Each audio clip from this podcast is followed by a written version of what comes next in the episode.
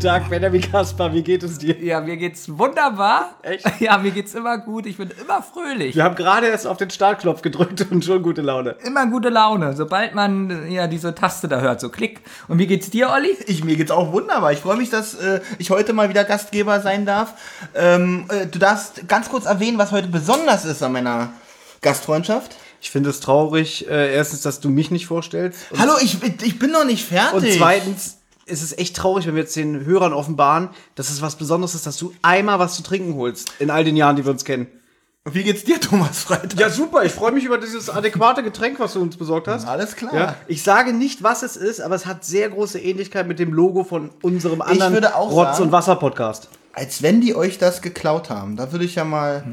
Aber egal. Also ihr meint das Fritz-Cola-Cover. ja? Ja, als Gag würde ich jetzt sagen, das haben die uns geklaut. Aber wenn jetzt irgendwie die Agenten das von denen hören, dann reden die davon, dass wir irgendwie Unwahrheiten erzählen, dann kriegen wir Klagen. Die Agenten hören, die Agenten hören die Zentrale. Möchtest du damit äh, behaupten, dass es etwa nicht bei den Fritz-Cola-Mitarbeitern Leute gibt, die drei Fragezeichen hören und vielleicht auch mal einen drei Fragezeichen-Podcast? Glaube nicht, weil ich habe gehört, dass es totale Ausbeuter sind, dass alle Mitarbeiter, die bei Fritz Cola arbeiten, im Keller leben, kein Handyempfang haben, kein Internet.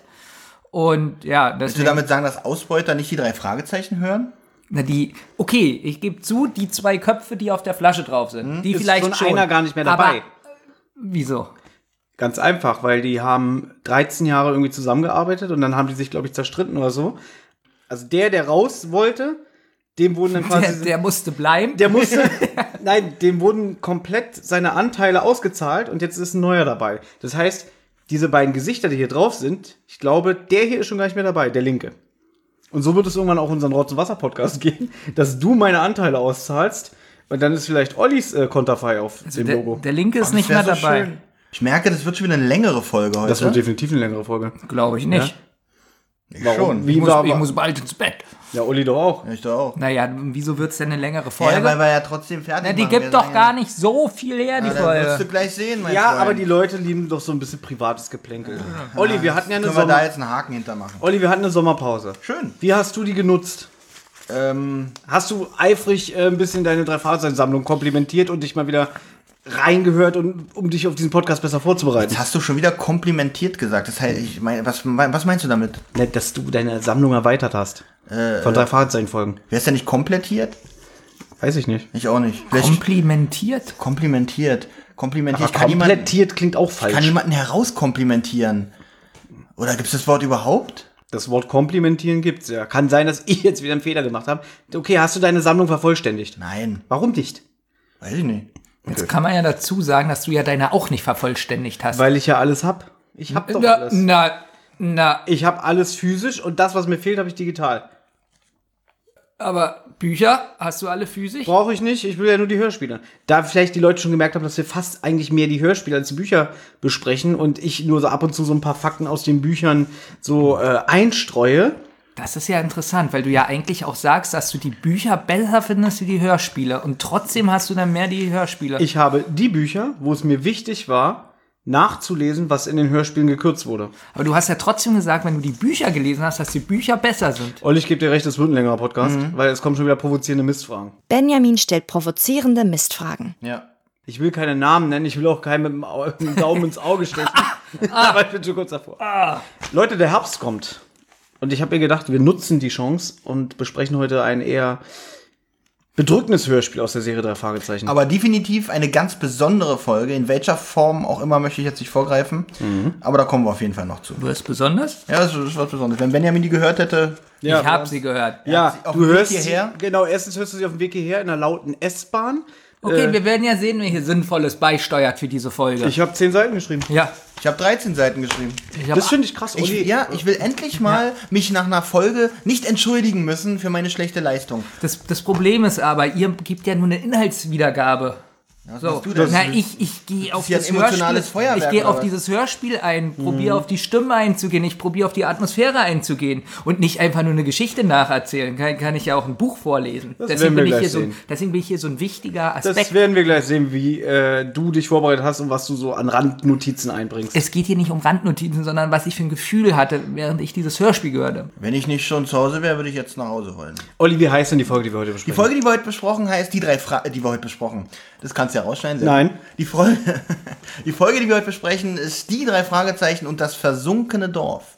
Wo wir, ja, vor kurzem habt ihr ja das äh, Video äh, hochgeladen mit der Coverbesprechung. Äh, lass uns da doch mal kurz anknüpfen und dieses Cover kurz besprechen, was nicht vorkam in eurem Ranking, obwohl ich das wirklich sehr, sehr schön finde. Sehr stimmungsvoll. Ja, ich kann es ja mal kurz beschreiben. Man sieht so grünliches, ein grünliches Gewässer mit tatsächlich drei Fischen. Nein, es sind ein paar mehr, da unten sind noch einige Fische. Und man sieht so, ja, halt ein versunkenes Dorf. Äh, stimmungsvolle äh, Holzhäuser, ein bisschen mit Moos bewachsen und allgemein, äh, ja, man sieht noch ein bisschen eine Skyline, sage ich mal, von einem auch kleineren Dorf. Ein sehr stimmungsvolles Bild, finde ich. Gefällt mir sehr gut. Lustigerweise in der Vorbereitung habe ich zu Benjamin gesagt, dass ich das Cover ein bisschen schade finde, dass man das Dorf, was sich unter Wasser befindet, so klar sehen kann. Ich würde mir wünschen, dass das so nach unten hin das Wasser immer trüber werden würde, dass man kaum noch den Boden sieht. Ich hätte aber schon gewollt, dass man die Häuser so in dem Contify noch gut erkennen kann. Konterfall. Ich möchte Konterfei, Entschuldigung. gerne nochmal die Hörspielcover kritisieren. Das ist mir nämlich aufgefallen letzte Mal schon. Und zwar, dass auf dem Hörspielcover ganz viel Bild fehlt. Und dadurch finde ich die Buchcover meistens besser. Lass mal kurz vergleichen. Ja, schau mal halten. hier, diese Tür oder das Fenster. Ja, fehlt da komplett auf Ja. dem, auf dem Und Kassettencover. dadurch finde ich das Buchcover immer stimmungsvoller. Mhm. Und ich muss auch sagen, eine Covergestalterin, die macht sich ja Gedanken über das ganze Bild und hat ja auch eine Idee, was Ja. sie zeigen will. Und Das wenn da einfach traurig, so wenn, dreiviertel Wenn fehlt, dieses Fenster was Bestimmtes aussagen sollte oder so und das fehlt, dann kann es schon sehr na, es Man sagt muss schon aber- was aus. Es sieht schon mehr aus wie ein Dorf. Man muss aber dazu sagen, du hältst gerade das Cover der MC in der Hand. Auf der CD ist das Bild nochmal so abgebildet, natürlich ein bisschen verkleinert, der Rahmen. Also, aber da kannst du alles erkennen auf der Einfache CD. Lösung ist so, es ist ein Größenproblem, weil wenn man es noch kleiner skalieren würde, würde es vielleicht dann noch schlechter aussehen. Ich gebe, ja, gebe ich dir ja recht, aber deswegen kann ich ja trotzdem das Buch auf dem Cover Auf jeden Fall. stimmungsvoller Was finden. ich auch daran stimmungsvoller äh, finde, da äh, ist vielleicht Thomas auch meiner Meinung, dass es auf dem Buch, kann man gut erkennen, etwas dunkler ist, würde ich sagen. Wieso ist kann das aber auch sein, dass es täuscht, oder? Es ist. Guck mal, wie der, der Fisch hier aussieht und guck mal, wie der Fisch da aussieht. Ja, oder hier die Mitte vom Kirchturm ist ein bisschen Ja. heller. Naja. Also das ist ein bisschen dunkler. Ja, und dunkler ist immer besser, ist immer unheimlicher. Das ist ein bisschen unheimlicher, genau. So, ich glaube, so lange haben wir noch nie über ein Cover gesprochen. Finde ich aber gut. Muss auch mal sein. Richtig. Allgemeines. Dieses Buch ist im August 2007 erschienen als Buch Nummer 136. Es ist auch gleichzeitig Hörspiel Nummer 136, erschien am 5. Februar 2010 mit einer Länge von ca. 69 Minuten. Und, jetzt muss ich mal was dazu sagen, der Autor davon ist André Marx. Und ich kann mich erinnern, dass wir mal zu dritt zusammengesessen haben und eine andere Folge von André Marx besprochen haben. Und dass äh, gewisse Leute furchtbar diese Folge äh, kritisiert haben. Es war die Folge Poltergeist. Ja. Ich will nichts vorwegnehmen, aber ich frage mich, ob das vielleicht heute wieder passiert, dass auf André Marx so rumgehackt wird oder. Ich kenne nur Karl Marx. Ja. Ja. Ich kenne nur Karl-Marx-Straße. Vielleicht ist die ja auch von Karl Marx und André Marx ist ein Künstlername für dieses Projekt drei Fragezeichen. Jetzt wird mir einiges klar. Jetzt lass mal die Folge mit diesem Wissen ein bisschen Revue passieren in deinem Ja. Kopf. Passiert da was? Ja, da muss ich sagen, da hat jetzt Poltergeist doch einen ganz anderen Aspekt, so ein bisschen. Wir wir besprechen die nochmal neu, Ja, würde ich sagen. Würde ich auch sagen. Ich möchte euch noch ein bisschen Hintergrundinformationen geben, bevor wir in die Folgenbesprechung ähm, steigen.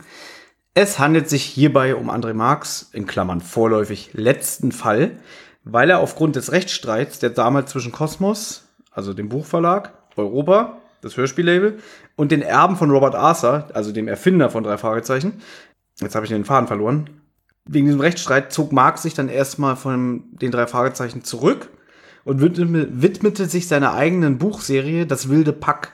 Das ist so eine äh, Buchserie, da geht es irgendwie um Tiere, ich glaube, da ist so ein Gorilla bei und so alles, die aus dem Zoo ausgebrochen sind und in einer Großstadt leben, an sich so in der Kanalisation vor den ähm, Menschen verstecken. Bevor du fragst, Benjamin, nein, habe ich nie gelesen, nein, ich, hatte habe auch nicht den Wunsch danach und ja, ich bin drei Fragezeichen-Fan, aber ich lese nicht jedes Buch, was irgendein drei Fragezeichen-Autor außerhalb von drei Fragezeichen schreibt. Ich hatte eine ganz andere Frage. Ja, Und jetzt bin ich zwar, gespannt. äh, dürften die in dieser Zeit nichts veröffentlichen. Dieses, diesen Rechtsstreit, das ist so ein langes Kapitel, das wollte ich irgendwann mal besprechen, wenn wir die Interim-Serie Die drei besprechen. Also Denn äh, zwischen den Jahren 2005 und 2008 sind nämlich keine regulären drei Fragezeichen Hörspiele erschienen, weil die sich zerstritten haben. Dafür gab es von Europa die Serie Die drei. Und da sind insgesamt neun Hörspiele erschienen, also acht reguläre plus ein Special. Aber die durften ja dann das nicht die drei Fragezeichen nennen, weil Kosmos sich den äh, Namen geschützt hat. Aber Bücher dürften sie schreiben. Kosmos hat weiterhin Bücher ähm, geschrieben. Okay. Dazu gehört auch hier zum Beispiel das versunkene Dorf. Ja. Deswegen ist ja das Buch schon 2007 erschienen und das Hörspiel erst 2010. Ah, das wäre jetzt nämlich meine Frage gewesen, warum da so, so eine große Lücke ist. Aber die haben relativ schnell damals die Lücke aufgeholt. Also ich glaube, jetzt ist gerade so zwischen Bücher- und Hörspielveröffentlichung so fünf oder sechs Bücher Unterschied. Nun muss ich noch mal ganz kurz zur anderen Serie fra äh, Mhm. was fragen, die er geschrieben hat, weil das hört sich eigentlich voll spannend an. Das wilde Pack? Ja, wie, viel, wie viele Bücher gibt's davon? Ungefähr, weißt du was? Also nur drei oder gibt's da zehn? Ich glaube über zehn und es ist auch eine abgeschlossene Serie inzwischen. okay. Kann ich aber nichts zu sagen. Nein, ist gut, aber mich hab Interesse bekommen, Ja. das zu lesen. Finde ich gut. Und André Marx arbeitete auch dann in der Zeit als Lektor und er schrieb auch Theaterstücke. Frag mich nicht. Äh, ich habe mal ein Interview mit ihm gehört, wo er meinte, er findet es ganz gut, dass nicht jeder weiß, wo er äh, Theaterstücke für was er die geschrieben hat oder so. Das macht er eher im Hintergrund. Und zu den drei Fragezeichen hätte er zu dem Zeitpunkt jederzeit zurückkehren können. Jedoch hatte er zu diesem Zeitpunkt keine brauchbaren Ideen. Und er litt ähm, natürlich dann auch unter diesem Rechtsstreit. Das hatte für ihn so einen faden Beigeschmack. Und erst 2012 äh, gab er ein erstes Lebenszeichen in Form einer Kurzgeschichte von sich. Und zwar in dem Kurzgeschichtenband Das Rätsel der Sieben. 2013 veröffentlichte er dann seinen ersten Drei-Fragezeichen-Roman nach seiner Pause. Also gehe ich von aus, fand er die Hörspiele wichtig, weil sonst hätte er ja trotzdem einfach weiterschreiben können. Also er selbst sagte mal in Interviews, dass er aufgehört hat, die Hörspiele zu hören, weil er erstens immer mehr die Bücher gut fand von drei Fragezeichen. Und er will nicht, wenn er jetzt zum Beispiel so drei Fragezeichen Hörspiel hört, würde das ihn quasi zurückwerfen, wenn er kreativ ist und einen neuen Fall irgendwie sich ausdenkt. Äh, Okay, du hast ja. gesagt, du sprichst mal über den Rechtsfall, weil das ergibt sonst für mich keinen Sinn, weil er ja die Bücher weiterschreiben konnte. Ja, weil er in erster Linie bei Kosmos angestellt ist und nicht bei Europa. Weil Kosmos und Europa haben ja so einen Deal, die Bücher erscheinen bei Kosmos und Europa adaptiert die Bücher und veröffentlicht sie als Hörspiel. Olli, weißt du, was ich meine?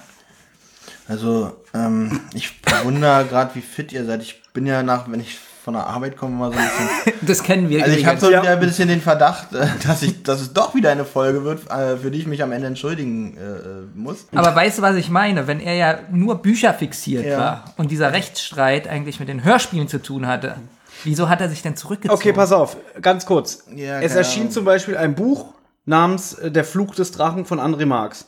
Und weil zu der Zeit dieser ganze Rechtsstreit noch offen war, hat dann äh, Europa einfach so eine einstweilige Verfügung äh, beantragt. Und dann wurde zum Beispiel ein Buch von André Marx, der besagte Fluch des Drachen, aus dem Verkauf genommen. Na, siehst du, jetzt hört sich das doch schon ganz anders an. Ja, aber ein weißt du- Buch aus. Dieser Rechtsstreit, der würde eine ganze Folge in Anspruch nehmen. Nee, deswegen- und ich will das ja eigentlich irgendwann mal, wenn wir Ja. über die drei sprechen, dann ein bisschen näher erläutern. Aber ich kann mir vorstellen, nach dieser Folge heute, dass ganz viele nicht mehr weiterhören und dass die das dann spannend finden, jetzt schon zu hören, warum er keine Bücher mehr geschrieben hat. Gut, ich kann. Dann, Olli, äh, zerreiß mal deine Notizen. Wir reden jetzt über den Rechtsstreit. Nein!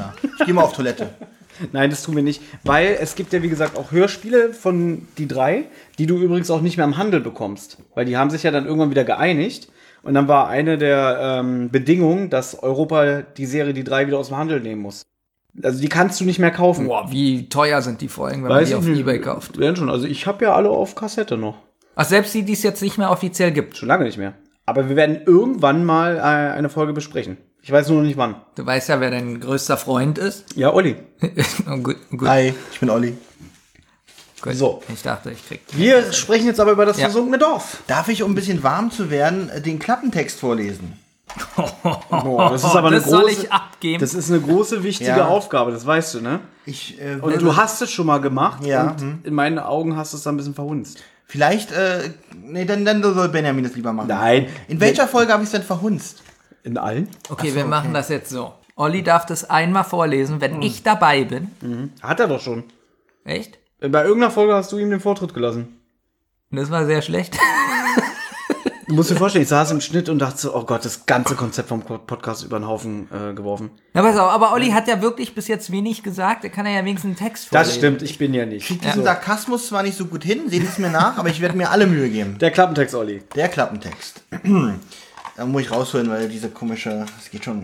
Sehr gut. Jetzt fängt er Stimmung fest, der das wieder mit seinen Fettfingern an. Man kann es doch durch die Hülle lesen. Ich hätte durch die Hülle Und gelesen. jetzt knickt er das schon wieder. Ich hasse es. Wirklich. Nee, hier, komm, liest. Es ist derselbe Klappentext auf dem Dasselbe. Buch. Ja, warum gehst du mir das nicht gleich? Ja, weil ich dachte, dass. Vor allen Dingen, Leute, das ist nicht geschauspielert. Ja, Thomas jetzt- wird wirklich jetzt sauer. Kann ich das wieder alles wegschmeißen? Hier ist ein Knick jetzt drin. Die drei Fragezeichen und das versunkene Dorf. In einem kleinen Bergdorf scheint ein Geist sein Unwesen am nahegelegenen See zu treiben. Welches, nee, welch dunkles Geheimnis verbirgt sich in den Tiefen des Gewässers? Ja, schon verkackt eigentlich. Nee. Wer oder was steckt hinter der gespenstischen Erscheinung am Ufer? Die drei Fragezeichen gehen auf Tauchstation, um das Geheimnis zu lüften. Und dann entdecken sie das Unvorstellbare. Die Folgenbesprechung. Lass uns doch ganz kurz mal über das Sprecherensemble sprechen. Okay. Ähm, ich, da musst du gleich eingreifen. Ich kenne hier nur eine Person und zwar die Christine Pappert. Ist wahrscheinlich den meisten Hörern bekannt als die Stimme von Carrie Heffernan aus King of Queens. Sehr gut. Die habe ich da auch gleich erkannt. Ansonsten, Rolf Becker kommt mir zwar bekannt vor. Er ist Schauspieler, aber ich konnte jetzt bei den Recherchen nur entdecken, dass er halt in sämtlichen deutschen Krimis, ja, da hat er sich, man würde sagen, durchgevögelt. Also er hat sie alle, überall war mal zu sehen. Derek, Tatort, Notruf, Hafenkante und wie der ganze Kram. Also ich heißt. kenne mehrere, muss ich sagen. Ich kenne Ja. Oliver Rohrbeck. Oh, sehr gut. Ach, Ja, stimmt. Den Thomas ich- Fritsch. ich jetzt nicht. Ja. mhm. Gut, äh, der Witz kommt Aber nicht so Andreas gut an. Fröhlich, da kommt ja der Name nur bekannt. Nee, jetzt hat vor. er schon aufgehört, weil er schon wieder Jens Wawritschek nicht ausspricht. das stimmt, das stimmt wirklich. ah, ich halte mal, ich halt mal lieber meinen Mund. Ähm, ich habe mal gute Nachrichten für euch, weil wir hören immer Hörspiele und dann ist Benjamin immer ein bisschen deprimiert, weil dann kommt meistens so von mir die Aussage, ja, der Sprecher ist ganz gut, er ist leider tot. Und der ist auch super, er ist leider ganz qualvoll verstorben. Ich finde es wirklich traurig, ganz oft. Ich auch. Und das ist eine Folge, sie ist ja 2010 erschienen. Ich glaube, es leben wirklich noch fast alle. Also ich wüsste jetzt keinen, wer hier tot ist. Hier der, der Rolf Schenker, der zum Beispiel den Cedric Duff spricht. Habe ich gegoogelt. Er klingt ja schon sehr alt in diesem Hörspiel, ne? Er ist jetzt 92 Jahre alt, aber er lebt noch, laut Wikipedia. Habe ich extra nochmal geguckt. Der Rolf Becker, den Olli schon erwähnt hat, äh, der hat zum Beispiel, kennt ihr die Serie Barbar mit diesem Elefanten? Nein. Diese Ze- Zeichentrickserie Barbar der Elefant? Gut, da hat er äh, den alten Barbar gesprochen, weil Barbar immer am Anfang sitzt und seinen Kindern von seiner Jugend erzählt. Und das war unter anderem Rolf Becker. Rolf Becker hat aber übrigens auch äh, in zwei anderen drei Fragezeichen-Folgen mitgemacht. Und zwar in Der verschwundene Filmstar und in Die Automafia. Beide Anfang der 90er Jahre erschienen. Er lebt auch noch. Er ist jetzt gerade 84 Jahre alt. Und jetzt kommt der Hammer, was ich selber nicht wusste. Er ist der Vater von Ben Becker. Ah, das, ist- das, ist, das ist interessant. Ja. Ja. Mag ich auch nicht. Nee, Ben Becker mag ich auch nicht. Wirklich, also wirklich, ich mag den kein Nee, bisschen. Ich überhaupt nicht. Weil, so, wenn ich den schon sehe, wird mir schlecht. Mich interessiert noch die Stimme Christine Pappert. Hat Olli gerade gesagt. erzählt. Ah, das war die. Ja, das ist die von äh, King of Queens. Ach, das war die, weil ich fand die Stimme in dem Hörspiel ganz schlecht. Okay, fand ich nicht. Konnte Fand nicht gut, nicht. konnte nicht gut Ich sprechen. fand sie zu jung für das, was sie gesprochen hat. Da kommen wir nochmal drauf zu kommen wir noch sprechen. zu. Ne? Das ist dir auch aufgefallen. Mhm, definitiv. Okay, gut. Olli macht seine Hausaufgaben. Wieso Nicht ist so. die zu jung? Wart's doch erstmal ab. Die sind So. doch jung. Wen gibt's noch? Gibt's noch irgendjemanden zu erwähnen? Äh, der Darren Duff, gesprochen von Jesse Grimm. Ja, auf den seine Leistung möchte ich später zurückkommen. Karl Oliver Böttcher. Ja, der, also quasi der Bruder von der Joan, alias Den Christine Sleeven habe ich auch schon mal irgendwo gehört. Heinz Lieven kennt man auch. Ja. Aber kann ich gerade auch nicht zuordnen. Und die Elke Reissert, die hat nicht mal einen Wikipedia-Eintrag. Über der findet man ganz wenig im Internet. Also ich weiß, sie hat zum Beispiel in drei Fahrzeichen Geheimakte UFO mitgesprochen. Was hat die denn gesprochen? Wer ist es denn? Die hat Cassandra Wilcox Cassandra gesprochen. Muss ich aber sagen, von der Stimme her könnte das auch tatsächlich eine Stimme sein, die irgendwie so eine 0815 alte Frau in irgendwelchen USA-Filmen spricht. Die, die den Brief vorgelesen hat. Ja, das Tagebuch. Die kann ich, muss ich widersprechen. Es hat sich, war mit die beste Stimme in dem Hörspiel. So, aber das kommt ja alles. noch. ja, besser ist. Ich habe auch nicht gesagt, dass sie schlecht ist. Ich habe nur gesagt, dass sie 0815 alte Frau von der Ja, Straße. aus, von der, nicht von der Straße aus US-Filmen. Hast du das nicht gerade Das ist ein gesagt? Unterschied. Nein, das habe ich Ah gesagt. nee, stimmt, das hast du gesagt. Ich verwechsel euch schon wieder. Szene 1. Szene 1, in der Zentrale habe ich sie genannt. Erstmal fing es an. Fängst du schon an, den Warte mal ganz kurz, ganz Ja. kurz. Wie fandst du denn die Titelmelodie? Es war wieder die lange Version der neuen Musik. Ja? Seit wann, ich- äh, Quizfrage, seit wann wird die eingesetzt? Seit welcher Folge? Na, auf alle Fälle vor 2011. Ja, wenn die von 2010 ist, ja. Ja. Danke, dass du meinen solltest- Witz erklärst. du solltest auch Detektiv ja, danke. werden. Ja. Ich möchte dazu sagen, dass ich die lange Fassung nicht mag. Das Wir hatten einmal die kurze Fassung von der Musik, das war super. Aber Olli, mit dir habe ich, glaube ich, darüber noch nicht gesprochen. Die Anfangsmusik, die ist extrem lang. Sie Aber ist ich mag zu lang. sie. Ja, aber ist sie zu lang für ein Hörspiel, für den Anfang? ich finde so als Ich, Abspannmusik. ich muss ganz ehrlich sagen, ja, finde ich auch zu lang. Ich habe ja mal wieder über Spotify gehört und die war so lang, dass ich echt Zweifel hatte, hast du jetzt die Folge rausgesucht oder einen Soundtrack rausgesucht. So ging es mir bei Spotify. Oder? Es ist, ja. glaube ich, die längste Anfangs-Hörspielmusik, die es gibt. Ja, also ich fand sie auch zu lang, aber ich finde sie gut. Für ein Hörspiel ist es zu lang, weil man irgendwie zweifelt, habe ich jetzt ein Hörspiel drin oder irgendein Musiksample. Und ich weiß nicht, ob ich schon mal mit dir drüber gesprochen habe, Olli, aber ich glaube eher mit Benjamin. Als die damals frisch und neu war, fand ich die richtig gut. Gerade nach diesem die drei Fragezeichen. oh ja, das Was fand ich gut. Ja. So, ja, das aber jetzt bin ich inzwischen an einem Punkt, ich habe das schon mal hier im Podcast gesagt, dass ich jetzt lieber wieder die drei Fragezeichen Vokoda-Musik höre, als das. Nein. Nee, ich, ich kann die nicht mehr hören. Ich habe mir die überhört. Das hat so eine schöne 80er. Und zur Atmosphäre. Titelmelodie, ich weiß nicht, ob ich es jetzt schon sagen soll, ähm, ich greife jetzt einfach mal vor. Dieses Hörspiel endet ja ein bisschen mit so Klaviermusik am Ende. Und dann wird nochmal die Titelmelodie als Abschluss eingespielt. Ähm, gespielt. und ich sage, passt überhaupt nicht, weil das Ende ja relativ stimmig ist. Ja, lass uns da noch nicht so sehr vorgreifen. genau. Eine aber, Frage habe ich noch. Die alten Fans mögen ja die alte Musik, ist ja klar. Ja, Alfred Hitchcock hat die Bücher nicht selber geschrieben. Mich würde mal interessieren, mögen die die die drei Fragezeichen Musik oder die neue Musik? Denn, also wenn jetzt die alte nicht zur Auswahl stehen würde.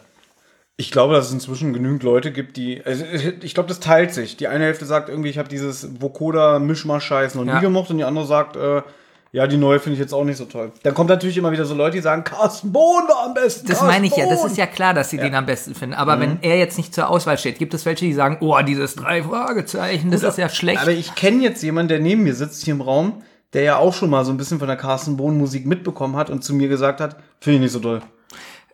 Stopp. Ich habe gesagt, dass es spannend ist bei den neuen Hörspielen, dass es wirklich immer spannend ist, was sie für Musik benutzen. Ich finde es immer aufregend. Kommt jetzt äh, äh, 50 Cent, nee, 50 Cent nicht, aber kommt jetzt so äh, äh, technomäßige Musik, Klassik, Klassik, äh, Klassik, Klassik? Klassik, Klassik, Klassik. Oder kommt jetzt Trommelmusik oder es ist total spannend, was sie für Musik in den neuen Folgen Die benutzen. Musik in der Folge habe ich tatsächlich auch thematisiert. Ich auch. Fand ich jetzt allgemein gesagt jetzt nicht so doll. Gut, habe ich eine andere Meinung. Ich finde Okay. sie sehr atmosphärisch. Da haben wir komischerweise immer verschiedene Meinungen, was die Musik angeht. Zumindest fast immer. Ich habe recht und äh, Benjamin meistens Unrecht. Würde ich nicht sagen. Die, die Musik in dieser Folge ist sehr äh, atmosphärisch und ähm, sie ist auch passend, weil sie mehrere Stücke öfter nutzen. Szene 1. Olli, möchtest du anfangen? Ich fange gerne mal an. Gut. Telefon in der Zentrale klingelt. Ein gewisser Darren ruft an und äh, kennt die drei Fragezeichen aus der Zeitung. Und ich möchte mal sagen, es ist unverkennbar ein großer Fan der drei Detektive. Der ist sehr von denen angetan. Ne? Sehr von denen angetan, Ja. was man definitiv heraushört. Und hat einen Fall in äh, Rich Lake. Und da und erwähnt nur, dass da merkwürdige Dinge passieren, Wasser fängt an zu leuchten. Ähm, aber auf einmal muss er das Gespräch abrupt abbrechen und er sagt ganz leise, mein Onkel kommt äh, und er legt auf. Gespräch ist vorbei. Vielleicht noch, vielleicht noch ergänzend dazu, dass Justus alleine in der Zentrale ist und mit ihm Ja. das Gespräch führt. Also die Anfangsszene ist wirklich sehr kurz, weil der Onkel ja dann von dem Darren schon im Hintergrund ist und er dann einfach das Gespräch unterbricht. Da kommt ja dann schon die, äh, die erste Musik. Was ich aber gut finde, der scheint ja ein bisschen aufgeregt zu sein Ja. am Telefon und deswegen sagt er wahrscheinlich Bob Shaw. Genau, er, er, Verwechselt bringt, die er Nachnamen. bringt die Namen Ist durcheinander. mir gar nicht aufgefallen. Doch, er sagt, sind Bob Shaw und Peter Andrews auch da. Und Justus Tja. dann, äh, ne, äh, du meinst Bob Andrews und Peter Shaw. Nein, die beiden sind nicht da. Da war ich wahrscheinlich gerade mit Schreiben beschäftigt, wo das kam. Ja, und dann kommt auch schon die erste Musikpause, zwei Stück hintereinander und da habe ich einfach nur zugeschrieben, Musik, naja. Also ich finde die Musik passend, schon zu dem Passend, Moment. ja. Ich- aber war jetzt nichts Besonderes. Also es stimmt, löst in mir nichts aus.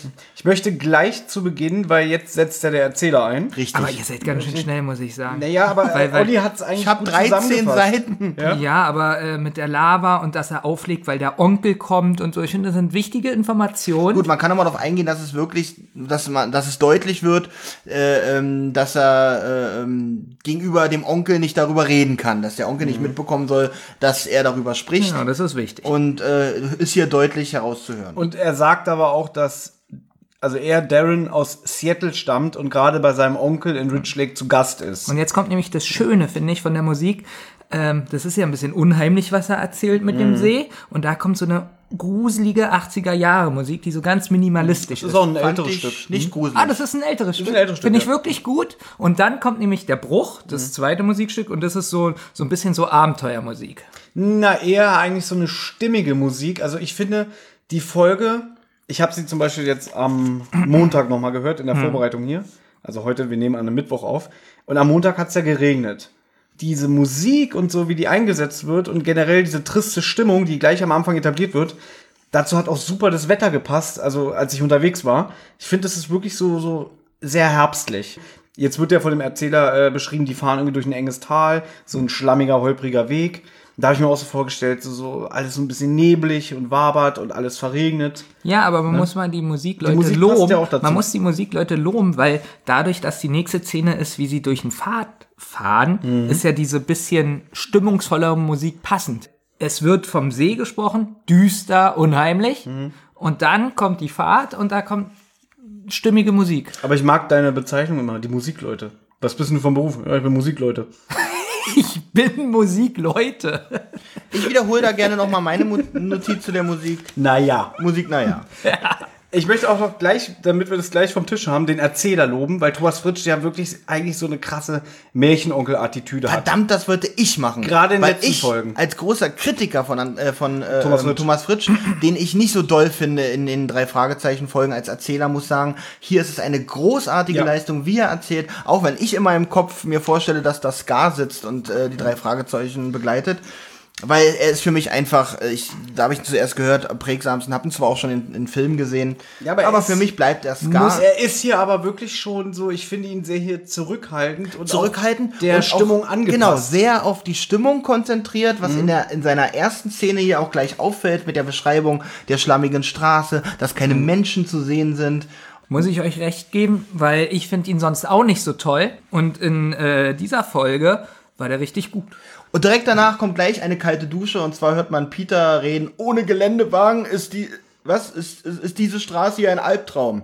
Muss ich sagen, Das bringt er wieder raus, oder? ganz, es bringt einen wieder aus dieser Stimmung raus, weil das auch schon wieder so ganz albern, also natürlich wabert das Auto und wackelt und es haben die so übertrieben. Also in dieser, auf dieser Straße ohne äh, äh, äh, Geländewagen ist ein Albtraum. Ich habe gerade den Satzbau total durcheinander Ich gebracht, habe aber mich nicht getraut, es zu sagen, aber das hat mich auch wieder so ein bisschen aus der Stimmung gerissen. war wirklich Weil schlimm. ich da wieder vor Augen hatte, wie die so im Studio um das Mikrofon sitzen, so wie wir jetzt, und dann so, so sich so selber wieder anfassen und dann so tun, als würden sie in einem engen Wagen sitzen. Was ist das für eine Straße? Und ich finde, ich weiß, sie macht diesen Job schon sehr, sehr, sehr lange. Aber Heike Dine Körting müsste als gute Regisseurin dann ein bisschen einfach sagen, oh, nicht zu viel, nicht zu viel. Die müsste so wie Klaus Kinski sein, die müsste dann mit so einem Stuhl durch, quer durchs Studio schmeißen. Was soll das? Ich verstehe Ja. es nicht.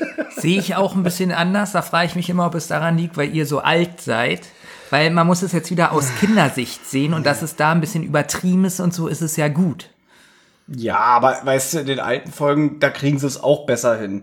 Jetzt geht das schon wieder los, dass wir das kritisieren. dann sind wir jetzt ich beim- will, ich will es auch gar nicht so kritisieren, weil ähm, so eine Momente sind selten im Hörspiel, dass es so ein bisschen aus der Art schlägt. Weil im Großen und Ganzen machen sie hier eigentlich einen sehr guten Job. Es ist ja auch nicht so, dass ich jetzt sage, äh, total scheiße, ich mache die Folge gleich wieder aus. Also ich finde es halt ein bisschen over, es ist mein persönlicher Geschmack. Wenn es jetzt mehr fürs jüngere Publikum ist und es da so ankommt, hat es von mir aus seine Existenzberechtigung. Sagen wir mal so, es ist ja ein bisschen. Justus ist übrigens am schlimmsten. Ja, hm, der- wo ich Justus ein bisschen witzig sogar finde. Irgendwie, ich finde, ihr solltet mal aufhören zu nörgeln. Das hat schon ein bisschen was von einem Cartoon. Also ich finde, dass es nicht rüberkommt, dass Peter fährt.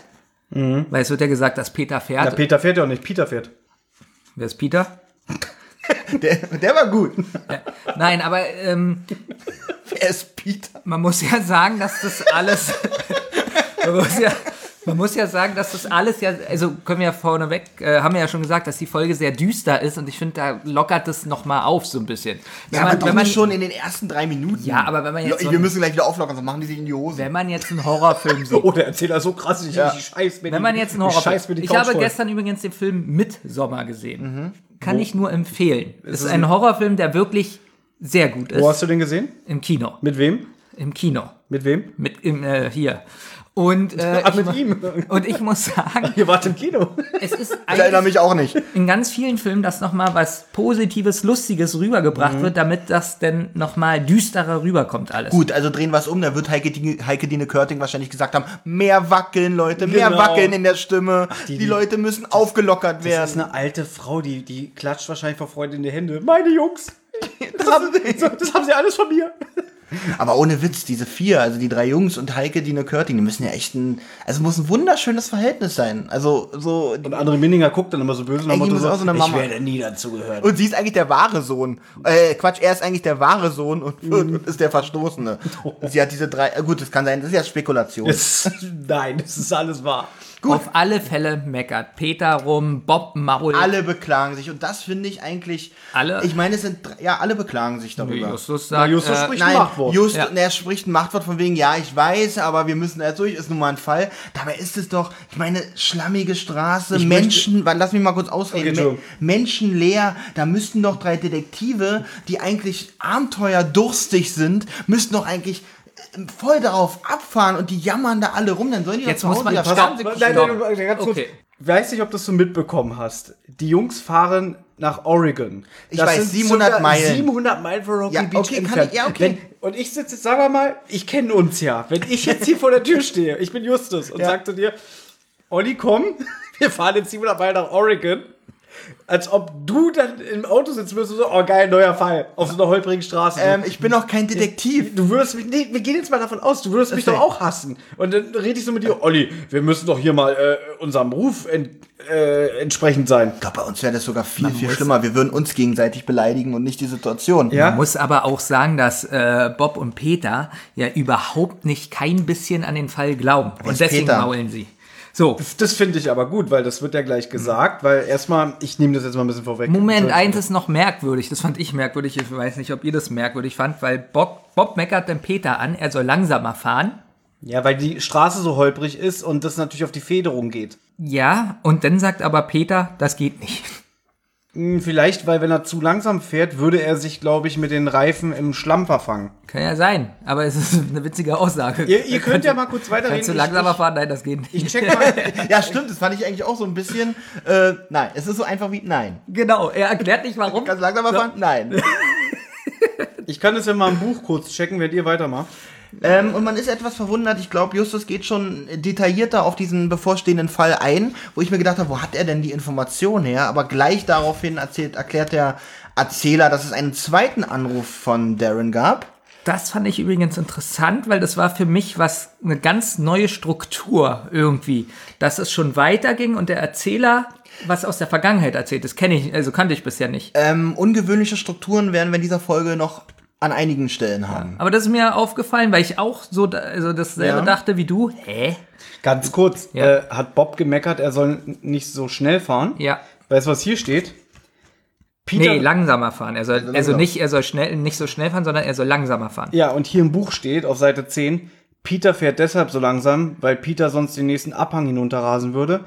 Und das fände Peter gar nicht lustig. Keine Ahnung, wer das sagt. Okay, aber Achtung, Achtung, Peter gar nicht lustig. aber hier sind doch gar keine Abhänge, Peter warf Bob ein. Achso, also hat Peter das gerade gesagt.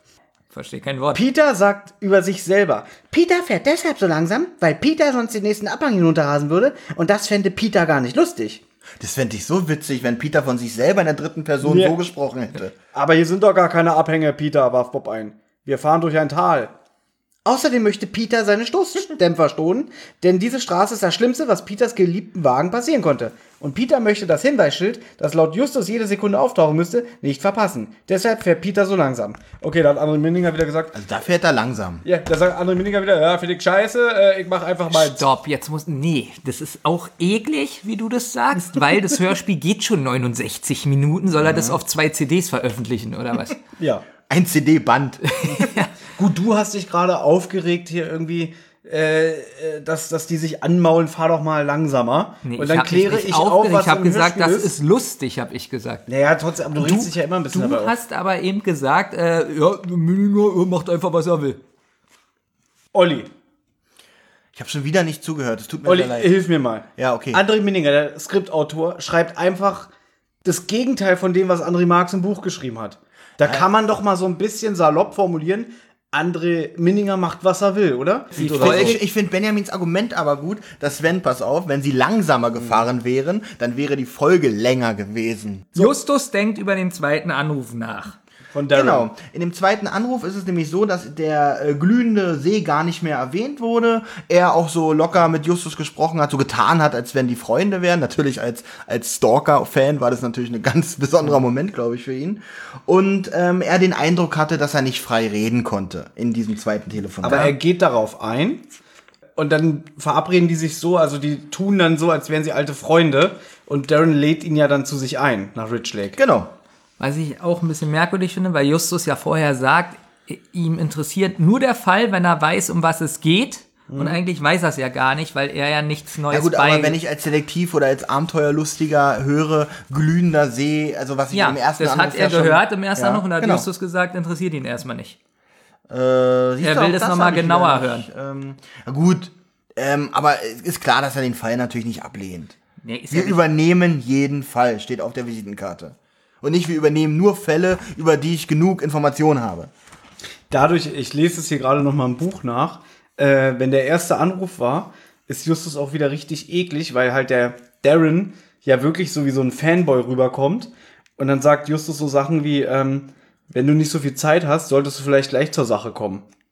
Zu Darren. Ist das jetzt eklig? Weiß ich nicht. Naja, später sagt er aber noch, du könntest mein Interesse wecken, wenn du etwas ins Detail gehst, Darren. das sagt er So auch was im sagt er, Hörspiel. das sagt er im Hörspiel, Sagt er genau. das auch? Ja, ja, ja, ja. das meinte ich ja gerade. Und dann legt er auf und dann ruft er nochmal an und geht ja gar nicht mehr aber ins ich Detail. fand Justus im Hörspiel eigentlich relativ freundlich. Also schon so ein bisschen Also im bestimmt. Telefonat fand ich noch freundlich, es wird erst später ein bisschen ruppig. Dazu kommen wir noch. Bob macht so ein bisschen Witze irgendwie. Ja, ich wette mit euch, äh, das Ja, ist gar kein richtiger See, das ist nur ein Tümpel. Bob und der, wird zynisch und Ja. sagt, der, ach, der See ist bestimmt nur ein Teich, das Licht ist wahrscheinlich nur eine, eine Partybeleuchtung und die Dorfbewohner sind ein paar Spinner. Das finde ich und auch, der auch Fall selber ist ein Reinfall. und die sind alle so negativ eingestellt auf diesen Fall. Nach 700 Meilen. Äh, du weißt doch, was Bob Peter für ein Auto hat, ne? Ja. Ein MG. Hast du mal gegoogelt, was ein MG eigentlich ist? Das ist ein Fehler, der seit Jahren äh, von den Fans kritisiert wird. Das ist eigentlich nur ein Zweisitzer. Ach so. Und die sitzen immer zu dritt in diesem Auto, teilweise sogar zu viert. Ich glaube, das Ja? ist kein Fehler. Die quetschen sich da einfach immer alle mit dem rein. dicken Justus. Mit dem dicken so, Justus. Und ich glaube, Da haben wir meine wäre Sache. ich nach 700 Meilen auch so ein bisschen wie Bob. Aber ich möchte mal was. Aber äh, ich finde das eigentlich passend, weil wir hatten schon mal eine Folge, Thomas, jetzt musst du mir helfen. Ich weiß nicht, ob die Folge mit Olli war. Und zwar, dass die anderen beiden Detektive gesagt haben, warum nehmen wir so einen Fall an?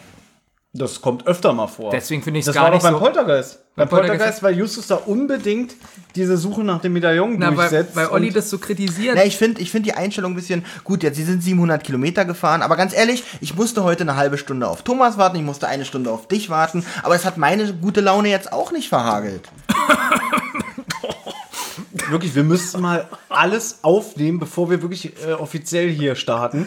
Und dann wird dieses Lügenkonstrukt, was du Ja, gerade ich gebaut hast, nicht, so in sich ihr- zusammenfallen. ich versteh so, nicht, was ich übernehme meint. jetzt hier mal die Führung. Okay, also, jetzt halt doch mal den Mund, wir kommen hier nicht weiter. Er will die Führung übernehmen. ja? okay, Thomas übernimmt die Führung. Also, während Bob so zynisch, sarkastisch ist, ich glaube, Justus sagte auch noch irgendwie so, ja, mach dich nur lustig, rudert Bob ganz schnell zurück, weil er sieht dann nämlich was. Genau, die Ironie ist nämlich, dass er den See auch noch als erstes sieht. Genau. Ah, wir haben noch was vergessen. Bevor er das sieht, sucht Justus auf der Landkarte einen, also den entsprechenden See. Er findet den aber nicht. Und deswegen ist Bob ja dann so zynisch, weil er sagt, pass auf, der See existiert wahrscheinlich gar nicht. Ähm, kommt da schon rüber, dass die Karte ein bisschen älter ist? Nee, ne? Nee, da glaube ich noch nicht. Vor allem, wisst ihr, wie alt die Karte sein muss? Dazu kommen wir später, weil das Gut. ist ein ganz großer Kritikpunkt bei der Folge. Richtig. Bob sieht den See, Justus vergleicht nochmal die Karte und dann sehen sie ein Licht auf dem See, welches sich langsam äh, bewegt und zu schweben scheint. Sie halten an, sie steigen aus, sie beobachten das Licht, haben so ein bisschen so mulmige Stimmung. Ich glaube, da ist dann auch so die passende Musik dazu. Die Atmosphäre im Hintergrund, wo, als sie das erste Mal am See sind, ist super. Die Schlammgeräusche, also sie steigen aus, dann ist da so ein Schlammgeräusch. Es ist ein Quaken. ist denn ein Schlammgeräusch? Das habe ich mir auch gerade gefragt. Genau. Ah ja, das ist ein Schlammgeräusch. Ah, okay. Gut Okay, zu- wie, wie würdet ihr das denn jetzt Nein, alles nennen? wunderbar. Wie wür nee, ich will jetzt hören, wie ihr das nennen würdet. Musikleute. Dem ist nichts mehr hinzuzufügen. Denn es ist ein Quaken vom Frosch. Ein einer, auf den Justus sitzt. Es ist genau ein Quaken. Oh, Entschuldigung, Sir. Diese Atmosphäre, das ist mit das Beste, was ich bei den drei Fragezeichen bisher gehört habe von der Atmosphäre am See. Aber ich gebe dir recht, äh, diese, ich finde schon, dass man sehr gut das Gefühl hat, dass man wirklich an einem See ist und im Hintergrund so dieses, weiß ich nicht, ekliger Schlamm, der auf dem Boden liegt und Frösche und so weiter und so fort. Und Olli möchte was sagen. Sie steigen natürlich aus, um den See zu, äh, zu begutachten. Das Wasser leuchtet halt.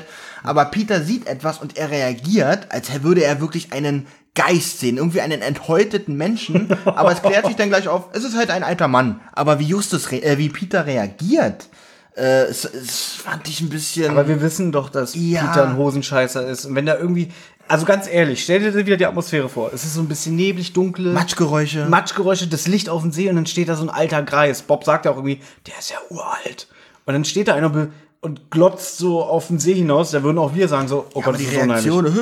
Ich finde richtig gut, wie die drei sich unterhalten, wie sie flüstern. Äh, sie flüstern nicht, sie reden leise. Auch richtig gute Atmosphäre.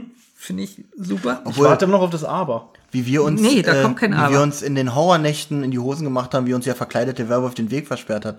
Okay, ich sag nichts. Na, man muss, Das wollte ich euch übrigens fragen. Gehen wir dieses Jahr wieder zu Halloween? Ich hätte Lust. Ich hätte auch Lust, ja. Also Halloween Filmpark Babelsberg. okay, ich bin da schon zehn Jahre hintereinander. Aber jetzt also- klingt es wieder so, als wenn die uns sponsoren, weil den kompletten Namen jetzt gesagt hast. Nee, vielleicht treffen wir da Du musst das Datum noch sagen. Ich möchte, Genau. ich möchte das aber nochmal dir sagen, Olli. Wenn Bitte. du dich jetzt nachts am See versteckst, Ja. wo du noch nie warst, Ja. und du siehst da einen Mann am Wasser, der da reinläuft, da würdest du jetzt nicht so. Also, Er findet nee. ja Peters Reaktion zu, ja, zu krass, oder? Ja, gut, zu krass, das ja. Ja, wie würdest du frage ich reagieren? ja Würdest du sagen so, guck mal, alter Mann. Na, da ist, Mann, irgend, ja da ist irgendwas. Also da ist was. Also Umrisse von einem alten Mann, aber Jetzt muss man dazu sagen, du hast ja auch Angst vor Spinnen. na, Angst will ich nicht sagen. Ich will nicht, wenn dass die mich hier überraschen. Du hast keine Angst vor Spinnen. Naja. Ich äh, habe mal so getan, als ob ich eine Spinne in der Hand habe Ja. und sie zu dir geworfen. Na, sowas und hast du bist also, gegen die Tür genau. gerannt. Oh Gott, das, ist, die Scheibe sogar kaputt gegangen? nein. Olli ist auf den war- Boden gefallen. Das war ein anderer Tag mit der Scheibe. Ja. Äh, aber wir, wir, wir, wir schweifen ab. Ja, Peter ruft dem Mann zu, keine Reaktion von dem. Und der geht langsam ins Wasser. Und das wird auch noch so von den Jungs besprochen, so, äh, gibt's doch nicht, was macht der da? Er geht ins Wasser, er hört nicht. Und das Wasser ist eiskalt, also es Genau, ist ja wahrscheinlich auch Tod. Herbst oder so. Peter als Schwimmer eilt ihm natürlich sofort zur Hilfe, was ich wieder sehr mutig von ihm finde. Genau, er springt ins Wasser und hilft dem offenbar verwirrten Mann Wimmert nur vor sich hin, Jetzt wird's wirkt merkwürdig. besoffen. Ich habe es über Kopfhörer gehört Mhm. und jetzt ist die Stimme ein bisschen blechern. Das hat mich ein bisschen gestört. Von wem? Von, Von Paul Booth. allen so, dieser jetzt so im Wasser, also die Stimme Mhm. hat irgendwie nicht so eine tolle Qualität. Das ist mir aufgefallen mit meinen super teuren Kopfhörern. Müsste ich nachhören, kann ich so nicht bestätigen. Ja, ich habe nicht Ja, auf ich Kopfhörer glaube gehört. ich glaub deswegen- auch, ihr könnt das gar nicht raushören. Ihr habt nicht diese Qualitätskopfhörer. Auf alle Fälle ist die Stimme Diese blechern. Qualitätsohren. glaub Äh. Peter wird von diesem Mann, der sich dann als Paul Brooks, äh, glaube ich, vorstellt, dauernd Charlie genannt. Einmal. Also Ja. er, es fällt einmal. Genau. So, und dann bringt er ihn ans Ufer und die anderen beiden kommen dazu und sie merken, irgendwas stimmt mit dem nicht, der ist ja gar nicht bei Sinn. Dann verfrachten sie äh, ihn in Peters Auto. Das Hier- heißt, sie sind jetzt schon zu viert in Hier den sehe ich, Zweisitzer. hier sehe ich gerade, wie ich auf meine 13 Seiten gekommen bin. Sie bringen ihn zum Auto, er steigt ein. Super, Olli. auch hier, sie- wie sie die Tür aufmachen, wie sie ihn reinwuchten. Ja. Richtig gut gemacht. Ruft, habe ich das richtig? Er ruft Rich Lake. Also er, er labert dumm, dummes Zeug und dazwischen kommt so Rich Lake, hört man, glaube ich, erwähnt er. Ne, er sagt, er ist Paul Brooks, äh, ich komme aus Rich Lake, Charlie. Rich Lake. Sie fragen, warum er ins Wasser gegangen ist. Er antwortet nicht, er wimmert nur vor sich hin und es ist nichts murmelt und aus ihm rauszukommen. gammelt, genau. Und sie beschließen, wir fahren weiter nach Rich Lake und Peter sagt dann auch, langsam friert er sich ein Wolf und er muss aus den nassen Sachen raus. Und es kommt Streichermusik als Übergang. Und die nächste Szene, wir sind jetzt in Rich Lake angekommen. Auch der sehr, Sprecher redet davor. Genau. sehr stimmungsvoll übrigens, wie er die heruntergekommenen Holzhäuser beschreibt. Genau, Ähm, sehr atmosphärisch ja. beschrieben, finde ich auch, dass zum Beispiel, sie fahren erstmal eine, eine Meile lang und dann sehen sie ein altes, verwittertes Holzschild. Auch alle Häuser sind aus Holz gebaut, aber die Farbe blättert ab und die Häuser sehen eigentlich sehr herrschaftlich aus, aber davon ist nichts mehr zu sehen. Und während sie dann so durch den Ort fahren, äh, und aus dem Paul kriegt man ja nichts raus, wo er wohnt. Also steigt Bob aus und betritt die Gaststätte, die übrigens im Hörspiel keinen Namen hat. Im Buch wird sie als Regenloch betitelt. Sehr schön. Auf diesen Namen hat man gut und gerne verzichten können. Ich find's witzig, weil so wie die ganze Atmosphäre ist, alles nur verregnet und Muss ich- nass und eklig, äh, finde ich es witzig, wenn einer seiner Gaststätte Regenloch Muss nennt. ich ganz ehrlich sagen, würde in meinen Augen nicht passen. Ich hätte dann sofort kein amerikanisches Bild mehr von diesem Dorf. Regenloch klingt ein bisschen zu deutsch, ne? Ja, Rainhole hätten sie es nennen. Ja, ich weiß ja, was Benjamin Oder meint. Peter. hätte, hätte dich das rausgehauen. Äh, ich, weil ich den Namen eh albern fand. Jetzt unabhängig von Deutsch, Englisch, bla bla bla. fand Aber hättest du dann noch so eine amerikanische, so ein amerikanisches Dorf, Regenloch. Keine Ahnung. Nicht so wie Bengal. Also alles heißt so Lake und weiß ich nicht und dann äh, die Gaststätte Ja, heißt Regenloch. Hätte Planet Hollywood heißen müssen, um dass du sagst, äh, das ist noch ein amerikanisches Ja, zum Dorf. feuchten Loch wäre auch nicht so gut, oder? Nein, das, wär, das, das hätte mich rausgebracht. Wet Hole. Das muss ich definitiv sagen, das hätte mich rausgebracht. Ich hätte dann noch unterbrochen und wahrscheinlich etwas anderes gemacht.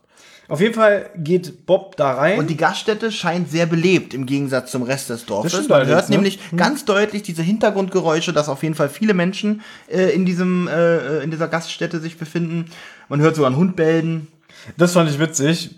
Äh, Ich dachte wirklich, ich habe mich verhört. Ich muss dazu sagen, ich habe das Buch einmal komplett gelesen, das war 2008.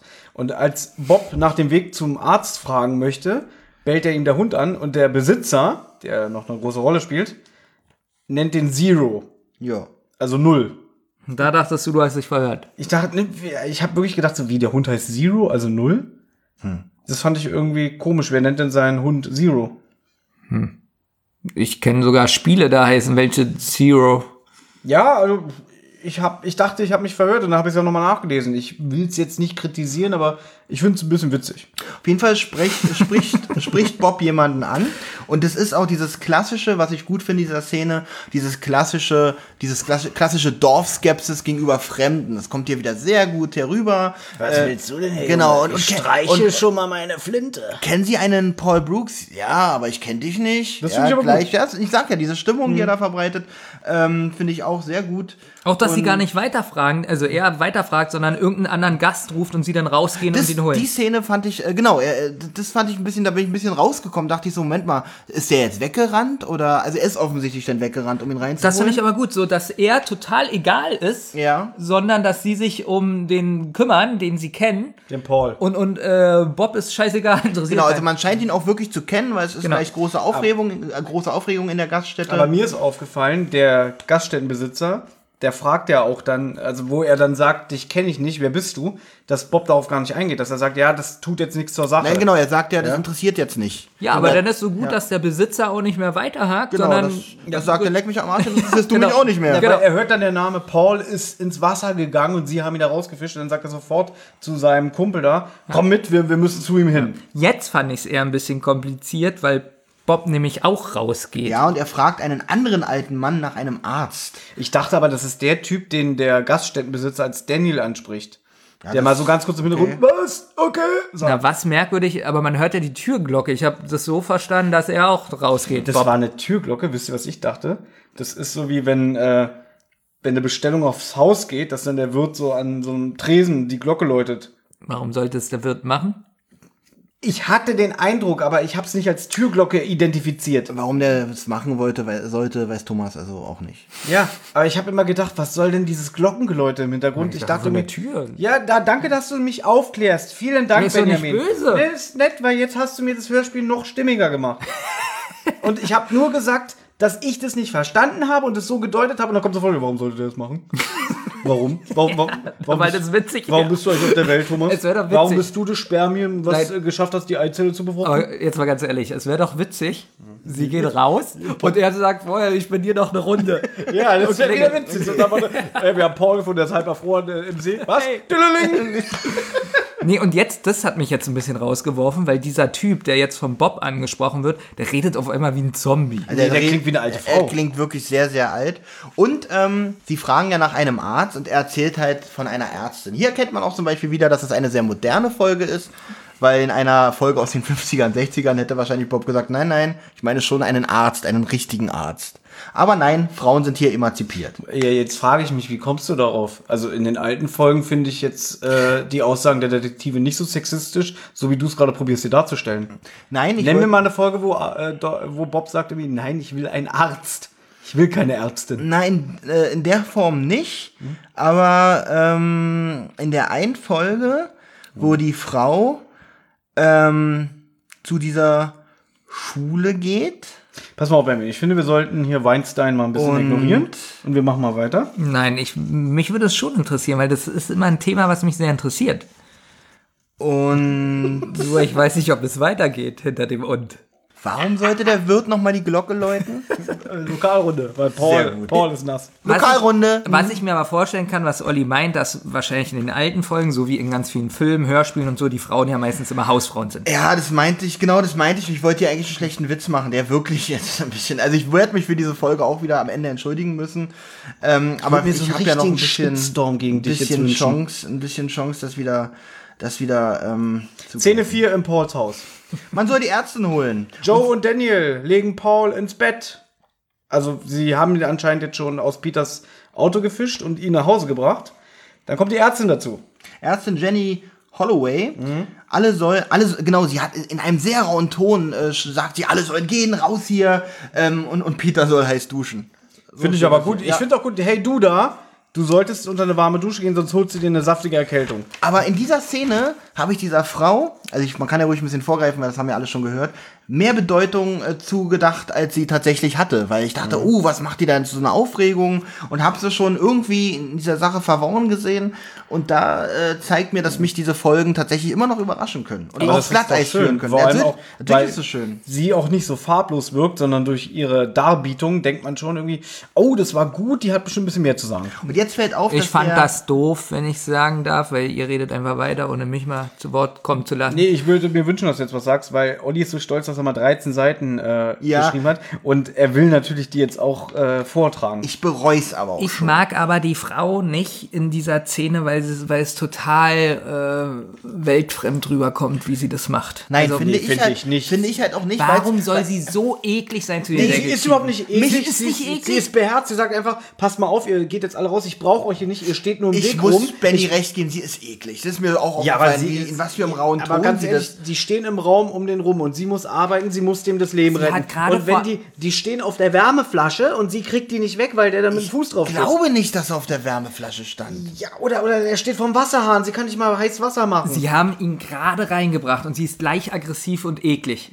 Nee, es wird gesagt, sie legen ins Bett und irgendwann kommt die Ärztin und dann guckt sie sich Ja, das erstmal an kommt. und dann äh, ist sie erst so beherzt. So, ich möchte, dass die Hörer diese Szene sich genau anhören und sagen, ob sie eklig aggressiv Also ist. Benjamin und ich finden sie ein bisschen übertrieben aggressiv, Thomas nicht. Ich finde die Szene aber trotzdem gut, weil wie gesagt, mich hat sie ein bisschen aufs Glatteis geführt, weil ich dieser, weil ich sie gleich irgendwie in der Sache verwickelt gesehen habe, weil sie sich in meinen Augen auffällig verhalten hat. Und am Ende, alle, die die Folge kennen, wissen, dass sie natürlich nicht viel damit zu tun Ja, hat. aber ich gebe dir recht, so wie der Wirt ist und alle gleich rausrennen, denkt man so, keiner will, dass dieser Paul Brooks mit den Detektiven spricht. Deswegen Genau. dachte ich auch so, sie, sie sollen alle sofort raus. Äh, der Wirt springt sofort raus und äh, geht zu dem Paul und so. Bloß nicht mit den Detektiven sprechen. Man hat so ein Gefühl, äh, das ganze Dorf hat ein Geheimnis. Auf jeden Fall sind ähm, die drei Detektive der Aufforderung natürlich gefolgt, sind mit dem Mann auch zusammen rausgegangen, der hinterher noch irgendwie ruft, dass er die Story anzweifelt, sowas wie, jetzt müsst ihr mir mal die Wahrheit erzählen und dann gibt's einen guten Rat von Justus und zwar, dass er seine Gastronomie nicht so lange Nicht so schnell. nicht so lange alle. Hallo, ich habe 13 Seiten. Ja, aber nicht so schnell. Was, was verlangst du denn von den Leuten? So, so, äh, es gibt auch Leute, die hören Podcasts in doppelter Geschwindigkeit. So, äh, jetzt bin ich raus. Toll, Thomas. Ja. Und äh, dann kommt ein guter Rat von Justus, dass er seine Gastronomie nicht so lange alleine lassen soll, weil ja da noch Gäste drin waren. Also er greift die drei Fragezeichen an, dass er ihnen die Story nicht abnimmt, dass sie zufällig vorbeigekommen sind und so. Da sagt, glaube ich, Justus schon, Peter muss aus den nassen Sachen raus und sie gehen und dann ruft er doch, "Äh, äh, äh, kann er heute sein? Äh."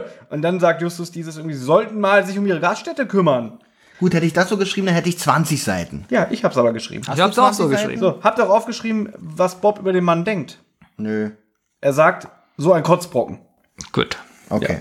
Sie sagen jetzt, äh, oder Justus sagt es eher, dass sie jetzt noch zu Darren fahren wollen. Und er soll im Rathaus wohnen. Fand ich Ja. bemerkenswert, diese Bemerkung. So, und jetzt fände ich wieder die Atmosphäre richtig gut, weil es kommt so eine Klaviermusik. Diese Musik oder dieses Stück kommt jetzt noch so dreimal und das ist so im Hintergrund. Ich glaube, das ist das begleitende Motiv die ganze Folge über. Na, es gibt zwei begleitende Motive. Aber dieses Klavierstück finde ich richtig gut. Ich habe es Klaviergeklimper genannt. Schön. Was ich atmosphärisch fand, ich weiß nicht warum, ich weiß auch gar nicht, redet da der Sprecher? Ja, jetzt äh, ne- übernimmt wieder der Erzähler. Genau. Und ich fand es richtig gut, dass er zum Beispiel sagt, dass die Rathausuhr auf 5 vor 12 Das steht. fand ich zum Beispiel, also ja, gut, dass er es erzählt oder dass er sagt, auf was die, äh, äh, auf was die Uhr zeigt. Ich fand aber dieses 5 nach 12 fand ich ein bisschen, naja, 5 nach 12, Ja, dieser das Spruch. Es ist 5 nach 12, Leute. Nein, das Nein, äh, nein, nein, nein, das bedeutet, dass das äh, ganze Dorf so verwahrlost ist. Das ist so quasi so ein Symbol, dass die Zeit stehen geblieben zu Ja, sein scheint besser gefunden, und dass niemand sich darum kümmert. Wenn es nicht so eine Zeit äh, äh, gewesen wäre, sondern irgendwie, es ist 15 vor 3. Ach so, bei dir ist es wegen der Zeit. Genau. Er fand dieses, es ist Hier fünf nach zwölf, klingt so Weil reißerisch. es, genau, es ist so wie dieser Spruch, es ist 5 vor 12 oder es ist 5 nach 12 bereits. Also, nee, also ich fand es halt gut, dass er es angesagt Also hätte auch eine andere Zeit sein können. Aber ich hatte dann so im Blick so, die Uhr ist nicht gestellt oder denen ist es allen egal, ob die Uhr funktioniert oder nicht. Fand ich gut. Also während sie durch Rich Lake fahren, bemerken sie halt, dass niemand auf der Straße ist. Äh, sie haben aber trotzdem das Gefühl, dass sie die ganze Zeit durch die Fenster von den Anwohnern beobachtet Diese werden. klassische Szene, die man Mhm. im Film kennt, man fährt durch ein verlassenes Dorf, aber überall wackeln die Genau. Vorhänge ein bisschen, gehen gerade so zu. Das Mhm. konnte man sich bei der Erzählung auch wirklich bildlich vorstellen. Fand ich auch richtig gut. Und dann finden sie das herrschaftliche Rathaus vor. Und werden stürmisch von ihrem Groupie Darren begrüßt. Mhm. Wirklich sehr, sehr stürmisch. Jetzt können wir mal ein bisschen auf Darren eingehen. Ähm, der kommt ja dann raus und der löchert ja dann so die Detektive. Hey, da seid ihr endlich. Warum hat das so lange gedauert? Und wie geht's euch? Und ah, es ist toll, dass ihr da seid. Und warum bist du so ganz nass? Ich finde den Sprecher nicht gut. Also er macht teilweise einen guten Job und teilweise klingt er mir glaub- zu übertrieben. Ich glaube, er passt aber zum Charakter. Also Das ist richtig. Mir ist es jetzt nicht negativ aufgefallen. Im Buch ist es so, dass er eine noch krassere Nervensäge ist und sie haben es fürs Hörspiel ein bisschen runtergeschraubt. Ähm, er begrüßt sie halt sehr überschwänglich und er plappert halt die ganze Zeit und Peter sagt dann auch irgendwie so, so sei mir nicht böse, aber ich will mich aufwärmen, ne? Also ich finde die Stimme auch nicht nervend, passt zum Charakter, weil er soll ja so einen Charakter darstellen und so ein bisschen aufgeregt, übertrieben. So eine Sachen kriegt er hin, aber so zwischendurch macht er manchmal so Sachen, wo ich denke, ja, das hätte man besser hinbekommen. Also die Sache, die er gut macht, finde ich, man muss sich mal in ihn reinversetzen. Er kennt die aus der Zeitung, hat vielleicht schon die Weile, ein paar Jahre verfolgt, da vielleicht schon ihre Fälle. Und jetzt sieht er die drei wahrhaftig und die kümmern sich um seinen Fall. Da ist er wahrscheinlich und er bringt die heimlich mit, heimlich. Vielleicht hat er auch Nee, nee, heimlich nicht. Der Onkel weiß Bescheid. Angst. Ja, aber Na heimlich, ja. dass es Detektive sind. Ach so, dass der Keiner weiß, dass sie. Detektive Genau. sind. Äh, der Onkel soll ja denken, das sind irgendwelche Freunde aus Seattle. Ja. Was ich übrigens nicht verstanden habe, warum eigentlich. Ist doch ganz einfach, warum man das. Also, denn ich. Nee, ich, das kommt ja alles erst später. das- ich will das genau, nicht vorwegnehmen. Es, es kommt später, aber für mich ist der Fall klar, warum der Onkel das nicht mitbekommen soll, dass es Detektive sind. Genau, wir, wir lassen mal deine Frage im Raum stehen, weil wenn ich das jetzt wieder vorgreife und dann erzählen wir das wieder doppelt und dann Das wir ist alle nicht ab. so gut. Das ist nicht Das gut. ist nicht wir gut. wollen professioneller werden. Doppelung ist nie gut. Nein, die nächste Szene spielt im Rathaus. Genau, Peter geht duschen Und, der Darren Rest, zeigt Justus und Bob das Gästezimmer. Rest geht ins Gästezimmer. Genau. Darren will wissen, was passiert ist. Die erklären das halt. Genau, sie erzählen von den Vorkommnissen und ähm, Darrens Onkel Cedric Duff stößt dann dazu. Ja, Hattet ihr auch das Gefühl, jetzt kommt so ein ganz böser Onkel? Ja, ich dachte auch von den Erzählungen her und er musste sich, da kommt so ein total freundlicher Mann. Ich dachte auch, das ist ja der netteste Onkel der Welt, der hätte ich auch gerne. ich mag auch den Sprecher sehr. Das ist der, Ist es der, der alte? Das ist der, der, wie heißt er nochmal, Rolf E. Schenker, der noch lebt und jetzt 92 Jahre alt ist. Das Du heißt, das richtig Das gut. heißt, er war schon 82, als sie das Hörspiel aufgenommen haben. Das finde ich ein bisschen krass. Und Darren erzählt dann den äh, anderen beiden, dass seine Eltern ihn nach Rich Lake verfrachtet haben für ungefähr zwei Wochen. Weil er beim Umzug stört. Genau, weil die äh, Familie will nämlich von Seattle nach Los Angeles ziehen. Und eigentlich finde ich das witzig, weil wenn Darren wirklich so eine Nervensäge ist, kann ich mir vorstellen, dass der Vater sagt, Frau, der muss weg. Der steht nur im Weg und nervt. Lass uns mal Brotkrumen in dem Wald verteilen. ah nee, das macht er ja selber, um wieder zurückzufinden. Was ist auch wieder witzig, was ich mir notiert habe. Hat Onkel gesagt, drei Fragezeichen, seien Freunde aus Seattle. Ah, okay. Ich habe auch so einen merkwürdigen Satz. Onkel Ja, man kommt, ist, man ist zu faul, das immer so auszuschreiben. hier, Onkel kommt, komplette Gestalte. Was ist das? Was ist das? Drei Fragezeichen stellen sich Cedric vor, erzählen ihm, dass sie Paul aus dem Wasser gerettet haben. Cedric ist ihnen dankbar. Der kommt ja schon so nach Hause, äh, Darren, äh, weißt was ich gehört habe, der alte Paul. Und dann entdeckt er ja die Jungs und sagt, oh, dein Besuch ist schon da. Onkel ist auch nett, bietet den Jungs was zu essen an, wenn sie wollen. Darren löchert die drei Detektive, ob sie den Fall lösen. Also, er, also der ist ja wirklich der, der absolute Fanboy. Die sprechen noch kurz über das Licht, glaube ich. Echt? Ja, habe ich aufgeschrieben. Also welches scheint so was. Na, auf dem Wasser. Darum geht's ja eigentlich. Achso. Er erwischt ja auch Justus, weil Justus gibt ja dann zu, dass es genau das Richtige für die drei Fragezeichen ist. Ein unheimliches Licht, ein alter Mann, der ins Wasser steigt, ohne Grund. Genau unser Geschmack. Und an der Stelle bin auch ich total bei der Folge. Und mir ist aufgefallen, ich weiß nicht, ob, ich glaube, die drei Fragezeichen machen das öfter, jetzt ist es ganz, ganz deutlich aufgefallen. Ja. Man merkt, man ist jetzt am Ende der Einführung. Stimmt, das, Das, das, ist jetzt, erste das Drittel ist, wirklich vorbei, genau, ne? Man merkt so, so, jetzt wird nochmal kurz zusammengefasst, jetzt kommt auch noch mal eine Musik, die ich ganz okay fand, habe ich dahinter geschrieben. Sehr witzig. Da muss ich jetzt sagen, sehr witzig, weil das ist nämlich die gleiche Musik. Ich habe extra hingeschrieben, zweite, Dann zweite war- Mal die Musik. Dann war sie hier besser platziert. okay, da Ja, das kann ich nichts sagen. witzig. Ach, jetzt sind wir hier. Ich wollte testen, ob du zuhörst. Wirklich. Thomas wird heute nichts mehr witzig finden, was wir sagen. Nee, ich wollte das sag wirklich nur testen, ob er auf mich doch reagiert. Was ich betonen möchte, haben wir auch oft kritisiert, dass die Musik oft zu kurz ist oder ein zu schneller Wechsel. Es Ganz ist in ehrlich, dieser, das kritisierst du meistens. Ich sage immer, ja, ich fand's passend. es ist in dieser Folge richtig gut geschnitten. Sie, die Musik ist nicht zu kurz und nicht zu lang. Am nächsten Tag stehen die drei Fragezeichen zur Mittagszeit auf, wollen Paul Brooks besuchen und wollen noch dabei einiges von Darren wissen. Jetzt kommt wieder so, ja, Hintergrundwissen. Cedric Duff, also sein Großonkel, ist der Bürgermeister in Rich Lake. Ähm, es wohnen etwa nur 100 Leute in Rich Lake. Das wird später sogar noch mal relativiert. Eigentlich wäre Cedric schon längst pensioniert. Es gibt aber keine jüngeren Leute in, dieser, in diesem Dorf, die, die die Arbeit übernehmen könnten. Weil die Hälfte der Häuser steht leer und es handelt sich eigentlich im ganzen Dorf nur um ältere Bewohner und junge Familien sind alle weggezogen. Was ich wirklich richtig schon wieder atmosphärisch und unheimlich Das- finde. Ich habe auch jeden Punkt aufgeschrieben davon, den du gerade genannt Ja, hast, aber- der leer stand, dass die alten Leute wegziehen. Kann man sich alles richtig vorstellen, wie dieses Dorf so langsam ausstirbt. und es macht neugierig, weil man Ja. will wissen, warum. Hat aber auch für mich einen kleinen Fehler, denn es wird nämlich gesagt später, dass keiner unter 40 ist. Jetzt frage ich mich, warum denn da kein anderer Bürgermeister ähm, weil es Genau, keiner machen will. sagt, so aber keiner. Ja, das finde ich jetzt aber wieder nicht so schlimm, weil äh, für mich ist das alles stimmig erzählt und begründet. Auf jeden Fall kommen sie an und Dr. Hollowman, die heißt nicht Dr. Holloway. Holloway, oder? Okay. Dr. Hathaway? Hathaway, What ja. is love? Hathaway macht die Tür, what is love? Und Hathaway öffnet. don't hurt me. Er hat Fieber, schüttelt sich viel und erzählt ähm, trauriges Zeug, habe ich geschrieben. Nee, sie erzählt, sie erzählt trauriges Zeug. Was erzählt sie denn da noch? Na, sie mal sagt, dass er so weit eigentlich okay ist, aber dadurch, dass er Fieber hat und ein alter Mann ist, ist es sehr unangenehm. Und sie war die ganze Nacht auch bei ihm. Ja, und keiner hat eigentlich in dem Dorf so richtig Angehörige und alle Genau. sind so für sich alleine. Richtig. Und sie sagt dann auch so ein bisschen nüchtern und resigniert. Sie wird wahrscheinlich irgendwann mal alle Bewohner nach und nach zu Grabe tragen. Und sie ist auch erst seit ein paar Jahren in Rich Lake. Sie, ähm, sie ist erst vor ein paar Jahren dazugezogen. Sie ist keine Ureinwohnerin. Und sie erzählt doch auf ein, von einem Fluch, der wahrscheinlich auf Mhm. dem Dorf lastet und verbietet auch den drei Detektiven mit ihm zu reden. Was weil, wieder so ein ja. bisschen. Er rede ja nur wirres Er, Zeug. und nennt sie übrigens auch Charlie, ist Mhm. auch erwähnenswert. Aber er erzählt auch von Sarah und ihren Kindern und dem Charlie. Und jetzt kommt halt wieder so was Mystisches, was Unheimliches. Die Ärztin, Dr. Holloway, hält halt Charlie für das Phantom von Rich Lake. Genau, sie weiß auch Ja. nicht, wer Charlie ist. Genau, keiner spricht so richtig über ihn, das ist wie so, so, so ein Tabuthema. Äh, nur wenn halt die Bewohner im Sterben liegen oder krank sind, dann wird immer mal wieder über Charlie geredet. Ist sie eigentlich die Ärztin in dem Dorf? Also wohnt sie auch in dem Dorf und ist dort halt die Ärztin? Habe ich gerade erwähnt, aber um es nochmal zu erwähnen, sie ist vor ein paar Jahren nach Rich Lake gezogen und ist seitdem da die Ärztin. Das war jetzt, jetzt- nicht böse gemeint. Und ich frage Ich habe jetzt nur für die Hörer nochmal rekapituliert. Re Äh, Reh, was? ich ich habe jetzt nur für die Hörer nochmal rekapituliert, falls die es nicht mitbekommen haben. Ich habe es natürlich mitbekommen und mir gemerkt. Wird eigentlich was gesagt, mich nur warum gewund- sie dahin zieht? Ich bin mit dem Satz noch nicht fertig. Achso, Entschuldigung. Das ist unglaublich. Ich, äh, mir ist bloß äh, aufgefallen, dass ich es merkwürdig finde, dass sie von Charlie noch nicht gehört hat.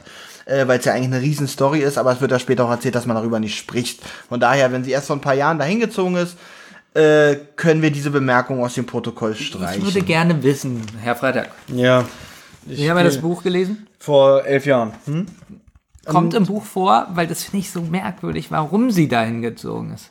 Das ergibt überhaupt keinen Sinn. Sie ist Ärztin, alle ziehen weg und sie denkt sich, sie oh, ich zieht zieh hin. Ja, gut, finde ich jetzt nicht so abwegig, weil Okay. das ist ein Dorf, was relativ weit ab vom Schuss ist. Ähm, Wird das ja mal besser. Das wird auch im Buch so ein bisschen beschrieben. Ähm, so die nächste Metropole ist, glaube ich, auch etliche Meilen entfernt. Und jedes Dorf braucht ja einen Arzt. Und wahrscheinlich hat sie damals die Stellenbeschreibung ähm, entgegengenommen und gesagt, Rich Lake braucht einen Arzt. Ja, okay, ich mach das.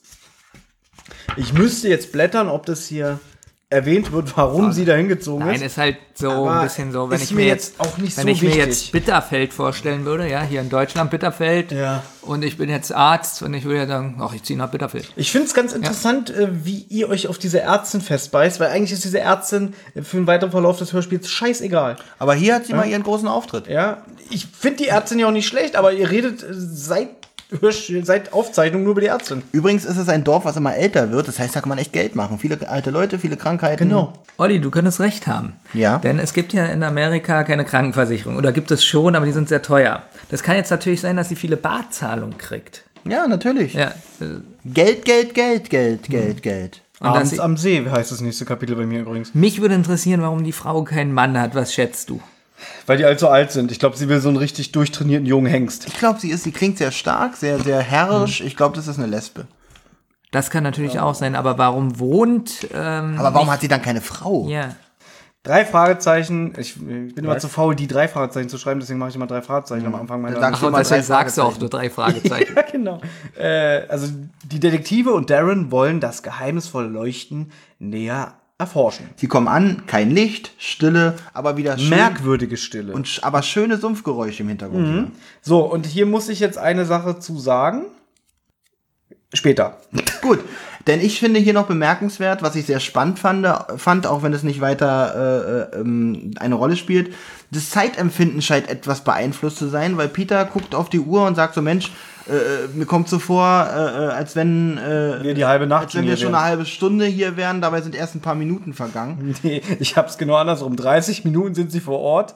Es kommt aber Peter wie die halbe Nacht vor. Und bei dir ist es kann auch so es, sind, gewesen es kommt mir vor, als wären wir schon eine halbe Stunde Ich kann hier. auch meine Schrift hier wieder nur halb lesen, deswegen habe ich mir das meiste irgendwie zusammengeklaut. Ist ja auch nicht schlimm, das macht dich nur menschlich und sympathisch. Ich finde, deine ab Maul. jetzt lässt die Atmosphäre nach. Die haben sich ja am Anfang Bei uns jetzt stark, hier oder nein, in dem Die auch hat hier, schon- Okay. die haben sich ja große Mühe gegeben am Anfang mit den Schlammgeräuschen, mit den Kröten und so. Und jetzt in dieser ganzen Szene, die kommt, haben die ganz schön zurückgeschraubt, was das betrifft. Ich es glaub, sind keine Schlammgeräusche mehr. Wenn die zwei Leute, die jetzt gleich vorkommen, etwas aus dem See ziehen, sind die Geräusche auch ganz schlecht. Ich glaube, dass der Fokus hier ein bisschen mehr auf den Dialogen jetzt liegt. Ja, kann sein, aber ich finde wirklich, dass die Atmosphäre eine andere ist. Ist mir so nicht aufgefallen. Gut. Ja, tatsächlich auch nicht. Ja, ich, dafür bin ich ja da. Sehr Jedenfalls, nach der Erzähler sagt auch, glaube ich, dass dann äh, endlich was passiert nach diesen 30 Minuten vor Ort. Ein gelbes Licht schwebt über das Wasser und ähm, hält dann, glaube ich, in der Mitte des Sees an.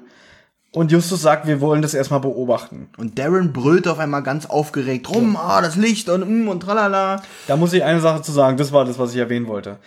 Er fängt doch richtig an, so rumzuschreien, aber da finde ich das auch ein bisschen deplatziert. Sie sehen schon, sie reden seit einer Minute über dieses Licht. So wie ich das verstanden habe, stehen alle vier nebeneinander. Und plötzlich fängt er an rumzuschreien. Leute, seht ihr das, seht ihr das? Im Buch sind sie alle wieder verteilt und sie verständigen sich mit Walkie-Talkies. Jeder ist alleine und ich glaube, im Buch wird es aus der Sicht von Peter geschildert. Und plötzlich schreit der Darren in das Walkie-Talkie. Das, was er jetzt hier sagt. Irgendwie so, so, seht ihr das? Was ist los? Ihr seid doch Detektive. Und dann hört man Justus Stimme des Walkie-Talkie, der dann sagt, irgendwie, sag mal, bist du bekloppt, hier rumzuschreien? Halt jetzt den Mund. Und das sagt er ja im Hörspiel zu Darren persönlich. Deswegen, ähm, ich weiß nicht, warum das wieder geändert wurde fürs Hörspiel, dass die aufeinander klucken und nicht Walkie-Talkies haben, weil ich bin der Meinung, fürs Hörspiel hätte man das wieder ganz einfach umsetzen können, so Hörspiel, äh, Walkie-Talkie-Sound. Nein, glaube ich nicht. Denn im Hörspiel, so wie das auch immer bei den drei Fragezeichen ist, was mich ja ganz oft stört, hätten die wieder gesagt, ja, wir haben ja jetzt Walkie-Talkies in, die, in der Hand. So ganz billig wieder. Stopp. In älteren Folgen, zum Beispiel drei Fragezeichen, der rote Pirat, wird es alles vom Erzähler gesagt. Da haben sie nämlich Walkie-Talkies. Der Erzähler sagt in einem Satz, sie trennten sich, aber sie verständigen sich mit Walkie-Talkies. Und da hört man dann auch Walkie-Talkies. Und jetzt ist dein großer Moment, Olli. Ja. Wie heißt die tolle Serie, die du so liebst? Die Funkfüchse. Und was hört man da? Äh, Sprechfunkgeräte? Richtig. Und man hat wirklich das Gefühl, die verständigen sich mit Sprechfunkgeräten vom Sound, oder? Ja. So, und er sagt jetzt irgendwie, nee, das wäre nicht möglich gewesen, oder Das was? sag ich nicht. Ich Doch, habe gesagt, gesagt? dass bei den drei Fragezeichen, so wie du das ja gerade bestätigt hast, ein Sprecher wieder darauf hinweisen würde. dass- Benjamin Aber du bist so pingelig, wenn es der Erzähler nicht sagen würde, dann wirst du dich wundern, wo haben die plötzlich die Walkie-Talkies her? Warum wurde das nicht gesagt? Ne, es ist doch aber auch ganz oft so, ja, ich laufe jetzt die Treppe hoch. Jetzt komm nicht wieder mit diesem Ja, doch, Beispiel. das meine ich doch. Nein, was ist so schlimm, wenn er sagt, wenn der Erzähler sagt, die drei Detektive und Darren fanden sich am Abend am See ein. Sie bewaffneten sich mit Walkie-Talkies und trennten sich. So. Und du stellst dir das so schon mal wieder- nee, das das willst wieder- du gar nicht hören. Das will was? ich erstens nicht hören und zweitens geht's 40 Sekunden lang und die Folge geht schon 69 Minuten. Aber du bist doch der Erste, der sich irgendwie aufregt nach dem Motto, hä, die sind da mit dem Auto hingefahren, das war für mich nicht klar. Okay, na, na gut, Benjamin beklagt ja auch nicht unbedingt, äh, Benjamin wundert sich bloß daran, dass du das äh, anmarkerst, dass sie das hier halt hier nicht gemacht haben. Und ich bin da Benjamins Meinung, dass sie das einfach aus Gründen der Länge gemacht, nicht gemacht haben, um es halt nicht erklären zu müssen. Wieder ein bisschen Zeit eingespart, also stehen sie einfach dort am See und Wir los geht's. haben aber schon ein Hörspiel von drei Fahrzeichen besprochen, die 78 Minuten ging. Ich sag nur SMS aus dem Grab. also mich stört es eigentlich gar nicht, ob die jetzt an einer Stelle sind. Also, Mir geht's Aus halt nur darum, Zeitgründen würde dass ich das jetzt hier auch gerne ein bisschen Nee, abkürzen. weil, weil ich finde es halt albern, dass der Darren so nach einer Minute rumschreit, wenn ich im Buch erklärt bekomme, dass er in einem Walkie-Talkie schreit. finde ich nicht, weil das, das Licht geht, fährt in die Mitte. Mhm. Und die Detektive, in dem Moment habe ich mir auch so gedacht, sie machen ja nichts. So, und jetzt ist er total aufgeregt. Tauschen sich aber schon aus. Ja. Ja. Sagen, wir müssen das Ja, beobachten und ja. seht ihr das auch? Und dann kommt der auf einmal so aus der Mitte gesprungen. Leute, seht ihr das? Was machen wir jetzt? Ja, weil es, äh, da wird ja auch beschrieben, dass in der Mitte noch irgendein anderes Licht oder, oder irgendwie aber beschreiben sie sie ja was. sind zu viert auf einem Haufen. Sie stehen alle zusammen. Naja, und er ist der nervige, ein bisschen dumme. Er denkt so, das sind die Detektive, die müssen doch jetzt was machen. Jetzt darf man aber nicht vergessen, es kommt ja erstmal dieses gelbe Licht, was so rumschwebt, und dann kommt auf einmal dieses gleißende Licht, was ich ja. viel heller ist. Und in dem Moment fängt Daryl an zu brüllen, während sie das andere Licht ja schon bemerkt haben. Und äh, bei dem gleißenden Licht ist er dann vollkommen aus dem Häuschen. So, Detektive, ihr müsst doch mal jetzt was Vor machen. allem Da da ist äh, verstehe versteh ich, also da ist er sehr jung und naiv, finde ich, weil ich verstehe die Erwartungshaltung von ihm da nicht ganz. Was denkt er denn, was die jetzt machen, wenn die das Licht sehen? Reinspringen und sagen, äh, ihr seid verhaftet? Äh, Ja, für, für, für ihn ist er ja, für ihn sind die ja Superhelden. So, Licht ist weg auf einmal und Just meckert erstmal über Darren. Das haben wir jetzt, glaube ich, auch schon Finde ich aber gut. Ja, Finde ich gut, dass er ihn anmeckert. Finde ich auch gut, weil Noch eine Sache, im Buch ist es viel übertriebener, wie er die ganze Zeit mit Darren raided, raided mit Darren raided. Ähm, da ist ja, wie gesagt, noch mehr eine Nervensäge und das Verhältnis zwischen ihm und Darren ist im Buch noch überspitzter. Da streiten die sich richtig. Aber egal, erzähl weiter. Sie sehen zwei schwarze Gestalten und Peter gleich, sind das Monster? Und da musste ich, habe ich ein kleines Smiley hintergemacht. weil Ich dachte, ach, unser Peter mal wieder. Ja, noch im Vergleich mit dem Buch, weil dadurch, dass sie alleine sind mit Walkie-Talkies, wird es auch wieder ganz anders beschrieben. Die kommen nämlich direkt ans Ufer auf Peter zu. Die haben halt, dadurch, dass sie Tauchanzüge anhaben, sehen die halt von Weitem aus wie so schwarze, glänzende Monster. Und Peter hält zum Beispiel die Sauerstoffflaschen für Buckel. Und deswegen denkt er, das sind Monster. Okay, ein Stück weit nachvollziehbar, aber es scheinen halt nur Taucher zu sein, die ein Ruderboot äh, mit sich herumziehen und die bewegen sich Richtung der drei Detektive, die sich natürlich schnell verstecken müssen und lauschen einem Gespräch von einem ähm, Mann und einer Frau. Habe ich noch extra hier, obwohl ich noch gar nicht den weiteren Verlauf der äh, Folge kannte, scheinen recht jung zu sein beide. Klingen von der Stimme sehr jung, da gehen wir aber später nochmal drauf ein. Sie sagt auf einmal, da war doch was. Und jetzt äh, wird der Sache auch schnell dem Zauber genommen, als er sa als sie dann sagt, da war doch was, als du das Licht unter dem Boot eingeschaltet hast. Jetzt wissen wir erstmal gleich, was das Licht ist. Da ist man so ein bisschen ernüchtert an der Stelle, muss ich sagen. Ich Weil- auch, mystische Ja, sofort weg. das Mystische sofort weg. Und dann dachte ich auch, okay, wie geht's weiter? Geht wahrscheinlich um Schatzsuche oder die was klauen wollen. Genau, genau und so. das, was immer ist. Aber nun muss man auch dazu sagen, die drei, da äh, die drei Fragezeichen, das ist nun mal keine Gruselserie in erster Linie. Es ist eine Abenteuer-Detektivserie. Von daher muss man nicht immer erwarten, dass es eine gruselige Story von Anfang bis Ende bleibt. Also ich gebe euch recht, es wird jetzt ziemlich schnell aufgeklärt, woher dieses Leuchten kommt. Aber für den weiteren Verlauf der Serie spielt das ja jetzt auch keine Rolle mehr, Sondern klar, ich verstehe, wenn ihr sagt, das ist ganz schön ernüchternd. Weiß man an der Stelle ja noch nicht. Genau. Man ist dann schon enttäuscht und denkt so, na toll, jetzt geht die Folge noch 15 Minuten. Ein bisschen ist es ja noch, weil man sich fragt, ja, warum muss es denn leuchten? Man weiß es ja eigentlich Na gut, nicht. suchen irgendwas. Also das ist, war mir dann eigentlich auch schon klar. Das hätte ich noch nicht gedacht. Na, Dass sie irgendwas suchen. im Ja, wieso? Das kommt ja jetzt alles. Okay, vielleicht nicht in dem Moment, aber es geht ja weiter. Die sprechen sich ja auch mit Namen an. Die Frau heißt Joan, der Mann heißt Karl. Sie hat halt ein verdächtiges Geräusch gehört, deswegen äh, blasen sie jetzt ihre Tauchaktion ab, weil sie denkt irgendwie, hm, da war was, wir müssen aufhören. Äh, aber sie ist halt nicht bereit, Cassandras Kästchen aufs Spiel zu setzen. Also hier wird schon mal so ein bisschen, ich sag jetzt mal Name-Dropping betrieben, ne? Äh, und dann kommen noch mehr Sachen, zum Beispiel, sie sollen ja ähm, laut der Warnung sich vor Joseph in Acht nehmen. Und sie tauchen nur nachts wegen dem Mann, der tagsüber, tagsüber immer am See abhängt. Jetzt weiß der schlaue Hörer, ach, das kann ja nur der Paul sein. Ja. Ich möchte noch mal sagen, in der Szene, als die drei Fragezeichen das erste Mal am See sind, Ja. da habe ich ja gesagt, wie toll die so leise sprechen und so. Und ist euch mal aufgefallen, wie laut diese beiden eigentlich so reden? ja. Die wehnen sich ja allein. Naja, na, aber dafür, dass sie da auch eigentlich was machen, was sie geheim halten wollen und sich ein bisschen verdeckt halten müssen, ist es an der Stelle schon wieder ein sehr normales, lautes Gespräch, so nach dem Motto, wir müssen es laut machen, um deutlich zu machen, dass die drei Detektive das auch hören und verstehen. Ja, hat ein bisschen, das meine ich so ein bisschen, die Atmosphäre ist für mich in dieser Szene nicht ganz stimmig. Auf jeden Fall beenden sie die Suche erstmal und verschwinden. Aber vorher schieben sie noch das Ruderboot ins Gestrüpp. Und als sie dann weg sind, untersucht Justus, nee, die Jungs untersuchen das Boot. Und sie finden einen wasserdichten Halogenstrahler. Das ist das, was wir schon gesagt haben. Ja. Jetzt wissen wir, alles klar, das ist das Leuchten, was ähm, in dem See zu sehen war. Da ist ich- Peter ein bisschen lustig, weil Da lustig. Peter ist Peter lustig. lustig, ja. Hm. Nee, weil ähm, Eine Weil Justus dann sagt, ja, dieses Kabel ist da und die Autobatterie. Justus sagt, dann haben wir das ja jetzt gut gelöst, Mhm. dieses Licht. Und Peter sagt, ah ja? Echt? Ist mir leider nicht aufgefallen. Ja, er sagt wirklich, ah ja? So, wo ich mir so dachte, okay, diese Kombination Ja. ist jetzt. Es wäre aber auch lustig, wenn es Sarkasmus von Peter wäre, wenn er Just, Justus ein bisschen verarscht. Ah, ich glaube- ich glaube Nee, so nicht. ist Peter. Peter auch. ist auch manchmal nicht der hellste. Was ein bisschen schade ist, weil ich finde Peter immer noch. Er ist sympathisch. Er ist mein Lieblings drei Da Fragezeichen. fand ich halt Bobs Frage interessanter. Wozu das Ganze? Naja gut, da habe ich mir schon notiert, es handelt sich wahrscheinlich um Schatzsucher, weil ein silbernes Kästchen ist bereit, äh, bereits Mhm. erwähnt worden. Und da muss ich sagen, naja, sie werden in dem See mit dem Licht wahrscheinlich das silberne Kästchen suchen. Und jetzt will Justus Nachforschung anstellen. Jetzt sagt er auch noch, er hätte auf dem Wasser einen nichtmenschlichen Kopf gesehen, Genau. als das Boot in der Mitte war. Hier ist wieder ein bisschen Spannung, die auch sofort wieder zerstört wird.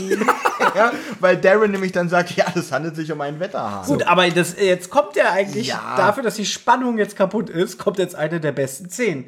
Der Darren lacht und sagt, ah, das war doch nur der Wes- Wetterhahn von der Kirche von Sacred Heart. Quizfrage, Olli, woher kennst du Sacred Heart? äh, natürlich aus Scrubs. Genau. Selbstverständlich. So ist da nämlich das Krankenhaus. I'm no Superman. Genau, Sacred Heart heißt übrigens, äh, also steht für Heiliges Herz Jesu. Wusste ich bisher auch nicht, habe ich gegoogelt. Ich möchte noch mal sagen, als er sagt, da war ein nichtmenschlicher Kopf. Mhm. Ich habe mir vorgestellt, wie so vier Quadratmeter Wasser so einen Kopf darstellen. Ich auch, so. das war richtig unheimlich. Und ich als gedacht. er dann Und sagte, sagt dann das ist der Wetterhahn. ja, Wetter, da dachte ich dann auch, da dachte ich dann auch, hä?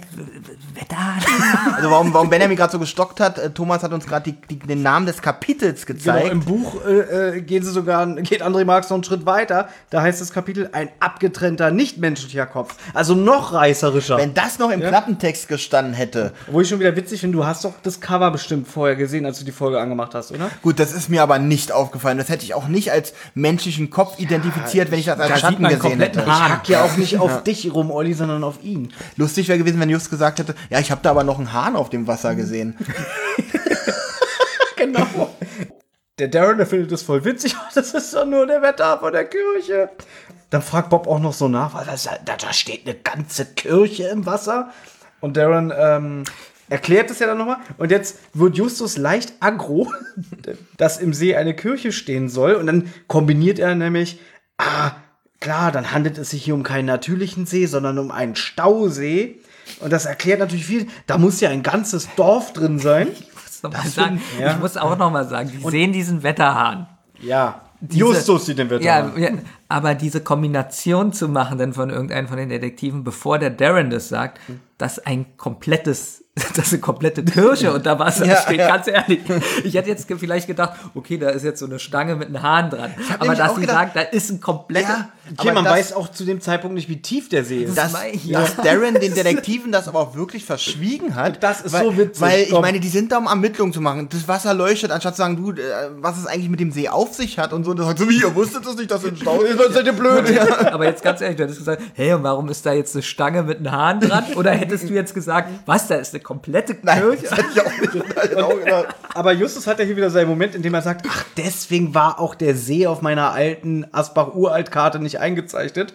Und dann guckt er an und sagt so, aber sag mal, ähm, wann wolltest du uns das eigentlich mal erzählen? Ja, ne? das habe ich auch notiert. Die Tatsache, dass Darren den Stausee verschwiegen hat, macht Justus doch sehr ungehalten wieder an dieser Stelle. aber verständlich. Ja, also ich definitiv. mein, wir sagen so oft, Justus ist manchmal so unsympathisch eklig, aber ich verstehe ihn hier hundertprozentig. Bob, muss ihn, richtig gut. Bob muss ihn sogar bremsen und das hat man bei Justus wirklich selten, dass er sich da so äh, reinsteigert. Nee, aber, aber es ist so witzig, wie er das sagt. Also, nix gegen Oliver Rohrbeck, auch wenn wir gerne mal sagen, dieses Overacting, aber ich finde witzig, wie er sagt so, ich fasse es nicht.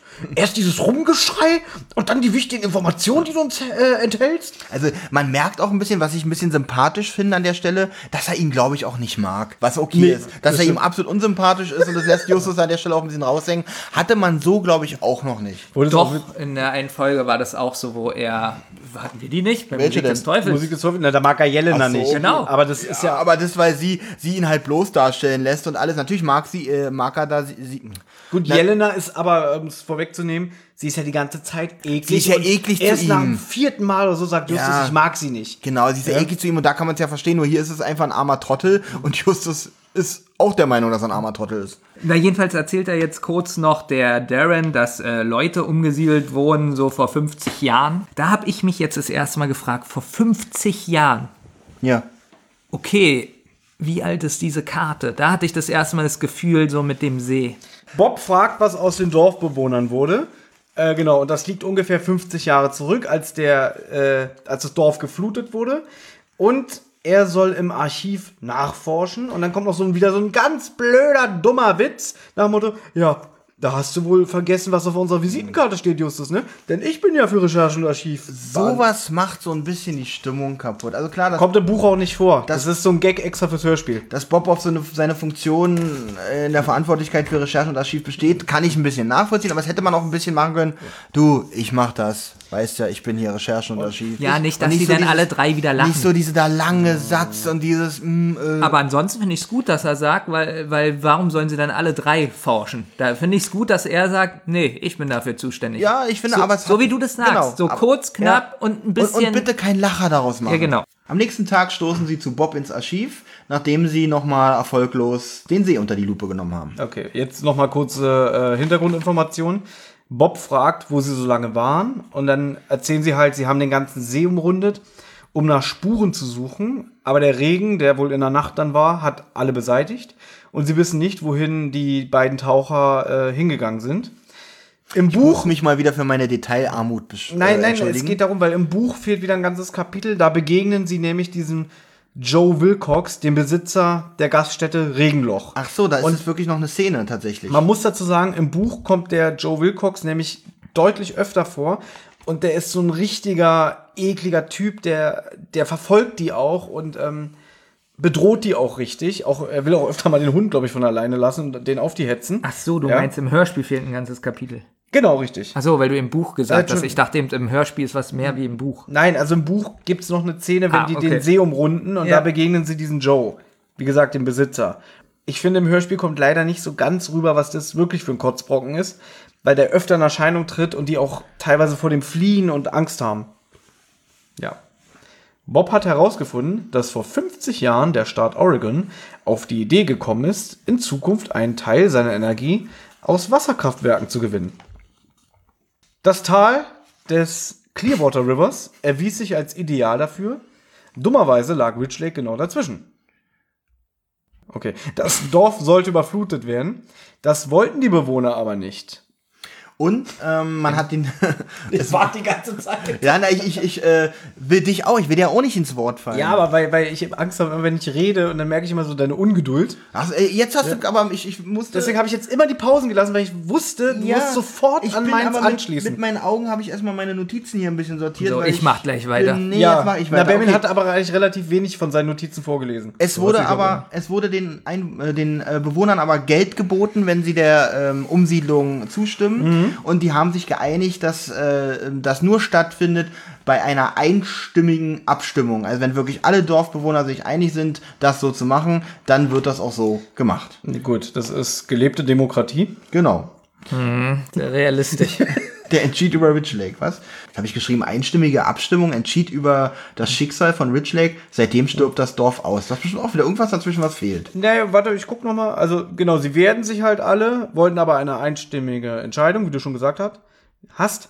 Es gab dann aber genügend Geld und alle Einwohner zogen in das neue Rich Lake. Seitdem geht aber die Einwohnerzahl zurück. Fast alle Einwohner, die noch übrig geblieben sind, sind über 60. Keiner jünger als 40, was wir vorhin schon mal hatten. Jetzt wurde es für mich wieder ein bisschen mystisch, denn ich habe mir dann die Frage gestellt, was ist denn mit dem neuen Dorf? Was ist da los? Mhm. Warum sterben dann nur Leute und werden keine geboren? Oder warum zieht da keiner hin? Na, ich sag mal so, das hat man ja, dieses Phänomen ist ja in Deutschland auch, dass kleine Dörfer auch das Problem haben der Überalterung und dass die Leute da wegziehen. Äh, Das hat, fand ich jetzt nicht so mystisch. Doch, weil im alten Dorf hat es ja noch funktioniert und im neuen Genau. Dorf nicht mehr. So hab ich das nämlich- schon Okay, okay, die so habe ich das nämlich auch verstanden, dass seitdem die Dorfbewohner umgezogen sind, ging die Einwohner Genau. Einwohnerzahl zurück und vorher war es wohl so ein richtig schönes, blühendes Dorf. So ein bisschen drüber nachgedacht habe ich tatsächlich auch. Da habe ich erst irgendwie an einer Verpestung gedacht durch diesen Stausee oder irgendwas. Ähm, aber ich hatte dann auch gedacht, naja, wird wahrscheinlich auf äh, die ganz natürlichen Gründe haben. Bob fährt dann fort. Er hat natürlich auch über die erwähnte Cassandra ein bisschen recherchiert. Die ist 1935 geboren und hieß äh, bis Mitte 20 noch Cassandra Spencer. Sie spielte jeden Sonntag im Sacred Heart, also die alte Kirche, äh, die Orgel zum Gottesdienst und sie blieb kinderlos und starb vor ungefähr drei Monaten an Krebs. Das war fast wieder sowas, wo ich mir dachte, bitte nicht jetzt schon wieder so eine neuen Folgenart, wo schon wieder irgendwelche Nachnamen geändert wurden und äh, schon wieder jemand aus dem Jahr 1800 noch was, der das erbt und das macht. Das ging schon wieder fast in diese Mhm. Fast, Richtung. aber Gott sei Dank macht die Folge das nicht. Aber du gibst zu, die Befürchtung. Ja, gut, aber da muss man auch zu sagen, dass dadurch, dass du so diese neuere Art des Hörspielerzählens bei drei Fragezeichen kennengelernt hast, zu dem Zeitpunkt, wo die Folge erschienen ist, war das noch nicht so schlimm. Okay. Ja. Weil auch, ob sie jetzt Cassandra Spencer hieß bis 25 und dann anders, ist eigentlich total unwichtig. Mhm. Du hast dir schon eine extra Seite in deinem Blog reserviert für so, so, so ganz viele Namen und Verzweigungen, ne? Hatte Olli mal eine neue Folge, wo sowas vorkam, so eine endlose Ahnentafel, der mit denen Ja, verstrickt. Ja, das war doch hier. Grusel of Campbell Genau, Castle. das war ganz da war das schlimm. auch so. Das war ganz witzig, da haben Olli und ich gesagt, dass wir keine Lust haben, das ganze Genau. Rätsel das vorzulesen. Stimmt, komplett weil ja das so kompliziert war. Und da haben wir gesagt, das können sich die Hörer selber anhören. Und Thomas und ich hatten noch drei, vier Folgen, wo, oh, SMS aus dem Grab war ganz schlimm. Oh. Im Auge des Sturms war ganz schlimm. oh, oh bitte stopp. Und hier, und hier ganz deutlich, hier fing es eigentlich wirklich ganz klassisch so an, als wenn es darauf hinauslaufen Ja, würde. auch bei den Gaukler und es war war das zum echt erstaunlich, dass gerade hier, Bob ist in einem Archiv, hat was über eine Cassandra rausgefunden. bitte da dachte ich auch, bitte jetzt nicht, geht's los. Bitte ja. nicht. Es kommt jetzt, äh, ein bisschen Hintergrundinformation kommt ja auch, aber es hält sich immer noch in Ja, Grenzen. wirklich so, ist dass es noch in ja. Ordnung ist. Der Darren erwähnt jetzt Cassandras Gesangbuch. Da möchte ich was zu sagen, weil er das so mitten aus dem Nichts sagt. Genau, ich habe dahinter geschrieben, warum? Wie kommt er auf einmal auf dieses. Fragezeichen. Ja, wie kommt er auf einmal auf dieses Gesangsbuch? Da könnt ihr jetzt mal dankbar sein, dass ihr mich habt. Fast Danke, mal. dass wir dich haben. Im Buch finden die Jungs in dem Boot der beiden Taucher ein Foto, auf dem Cassandra mit einer silbernen Schatulle auf dem Kirchplatz von Ridge Lake zu sehen ist. Dieses Foto hat auch Bob im Archiv gefunden. Die Gemeinde, also von der, von der Kirche, hatte ihr die Schatulle als Dank für ihre Arbeit als Organistin zum Geschenk gemacht. Darin hat sie ihr Gesangsbuch aufbewahrt. Das fehlt alles im Hörspiel. Und weil Bob dieses Foto zeigt und das rausgefunden hat, sagt, glaube ich, sogar im Buch Peter irgendwie, ja, vielleicht hat sie da ihr Gesangsbuch drin in der Schatulle. Und der Darren sagt es einfach so aus dem Nichts. Das ist mir heute das erste Mal aufgefallen. Ich habe die Folge auch noch mal in der Vorbereitung gehört. Und gedacht irgendwie, ja okay, wie kommt der jetzt auf das Gesangsbuch? Warum lässt man das dann nicht weg? Das ist meine Frage. Fällt denen das nicht auf, dass die da ähm, die, diese, dass die Information dazu fehlt, um diesen Satz da einzubauen? Ich kann mir jetzt höchstens vorstellen, dass das so ein bisschen Fanservice ist für die Leute, die das Buch gelesen haben. Wisst ihr, was ich glaube? Ich glaube, ich könnte mir vorstellen, dass die das sogar eingesprochen haben und aus Platzgründen geschnitten haben. Benny sagt aber was Interessantes. Ich, das kann wirklich sein. Weil ich glaube, jemand, der auch das Buch kennt und in der, an der Stelle das Hörspiel hört, klopft sich ein bisschen auf die Schulter und sagt dann, ja, ich kenne das Buch, ich weiß, warum er das sagt. Ich weiß nicht, glaube, ob ich André Mininger für so pfiffig halte. Naja, ich kenne ihn jetzt das persönlich nicht so gut wie du. Aber Warum soll er ich nicht halte so das pfiffig nicht für, sein? Ich halte Ich das frag nicht für abwegig. Ich frage mich immer so Der ein Mann bearbeitet ungefähr 15 Hörspiele pro Jahr. ja. Und ist auch nur ein Mensch, der macht auch Fehler. Für mich ist es ja kein Fehler, sondern eher. Es ist aber ein Fehler, wenn du als Hörspielkonsument was hörst und es nicht nachvollziehen kannst. Das sagt dann ja- ist es kein gutes Hörspiel, weil du quasi vor Sachen, äh, vor unveränderten Tatsachen gestellt wirst, wo du Probleme hast, das selber zu konstruieren, zu Das sage ich ja gerade, da bin ich so ein bisschen in einem Zwiespalt, weil viele lesen ja das Buch und dann ist es einfach nur so eine kleine, So. ach, er hat es ja doch eingebaut, weil das was Wichtiges im Buch Ich habe schon so oft in Foren gelesen, dass Leute sagen, ich lese die Bücher nicht, ich kenne ja nur die Hörspiele. Und deswegen finde ich diesen Einwand zu sagen, das ist bestimmt Fanservice für die Buchleser, glaube ich nicht. Und Aber trotzdem würde ich sagen, dann können es doch alle besser machen. Also ich finde immer zu sagen, dass die mehr oder weniger nicht pfiffig, also so, eigentlich so unterschwellig, dass sie dumm sind. Nein, nein, so sage ich es nicht. Ich sage, dass auch Fehler passieren. Und vor allem, wenn die wirklich, ich habe, deswegen habe ich ja gesagt, André Meninger macht bestimmt 15 oder 20 Skripte im Jahr. Die haben ja nicht nur die drei Fragezeichen, die haben ja auch TKKG und so weiter, was sie machen, dass da vielleicht auch mal der eine oder andere Aspekt aus dem Buch unter den Tisch fällt und da nicht mehr drüber gelesen wird. Naja, aber das hört sich so an, einer schreibt es und es wird nicht mehr kontrolliert. Ja, Nee, glaube ich. Glaube ich nicht. Glaub ich. An sowas glaube ich nicht. Glaube ich. Oder beziehungsweise der, der es kontrolliert hat, der hat es auch nicht bemerkt. Sondern weil der wahrscheinlich nur fünf Minuten Das ist Zeit ja schon hat. wieder eine andere. Nee, das ist schon wieder eine Aussage. wir einigen uns darauf, wir werden nicht rauskriegen, ob das mit Absicht drin ist oder nicht. Genau. Und das macht die Sache schon ein bisschen gehe- geheimnisvoll. gehe nicht d'accord, um zu sagen, das ist Fanservice. Halte ich aber nicht für ausgeschlossen.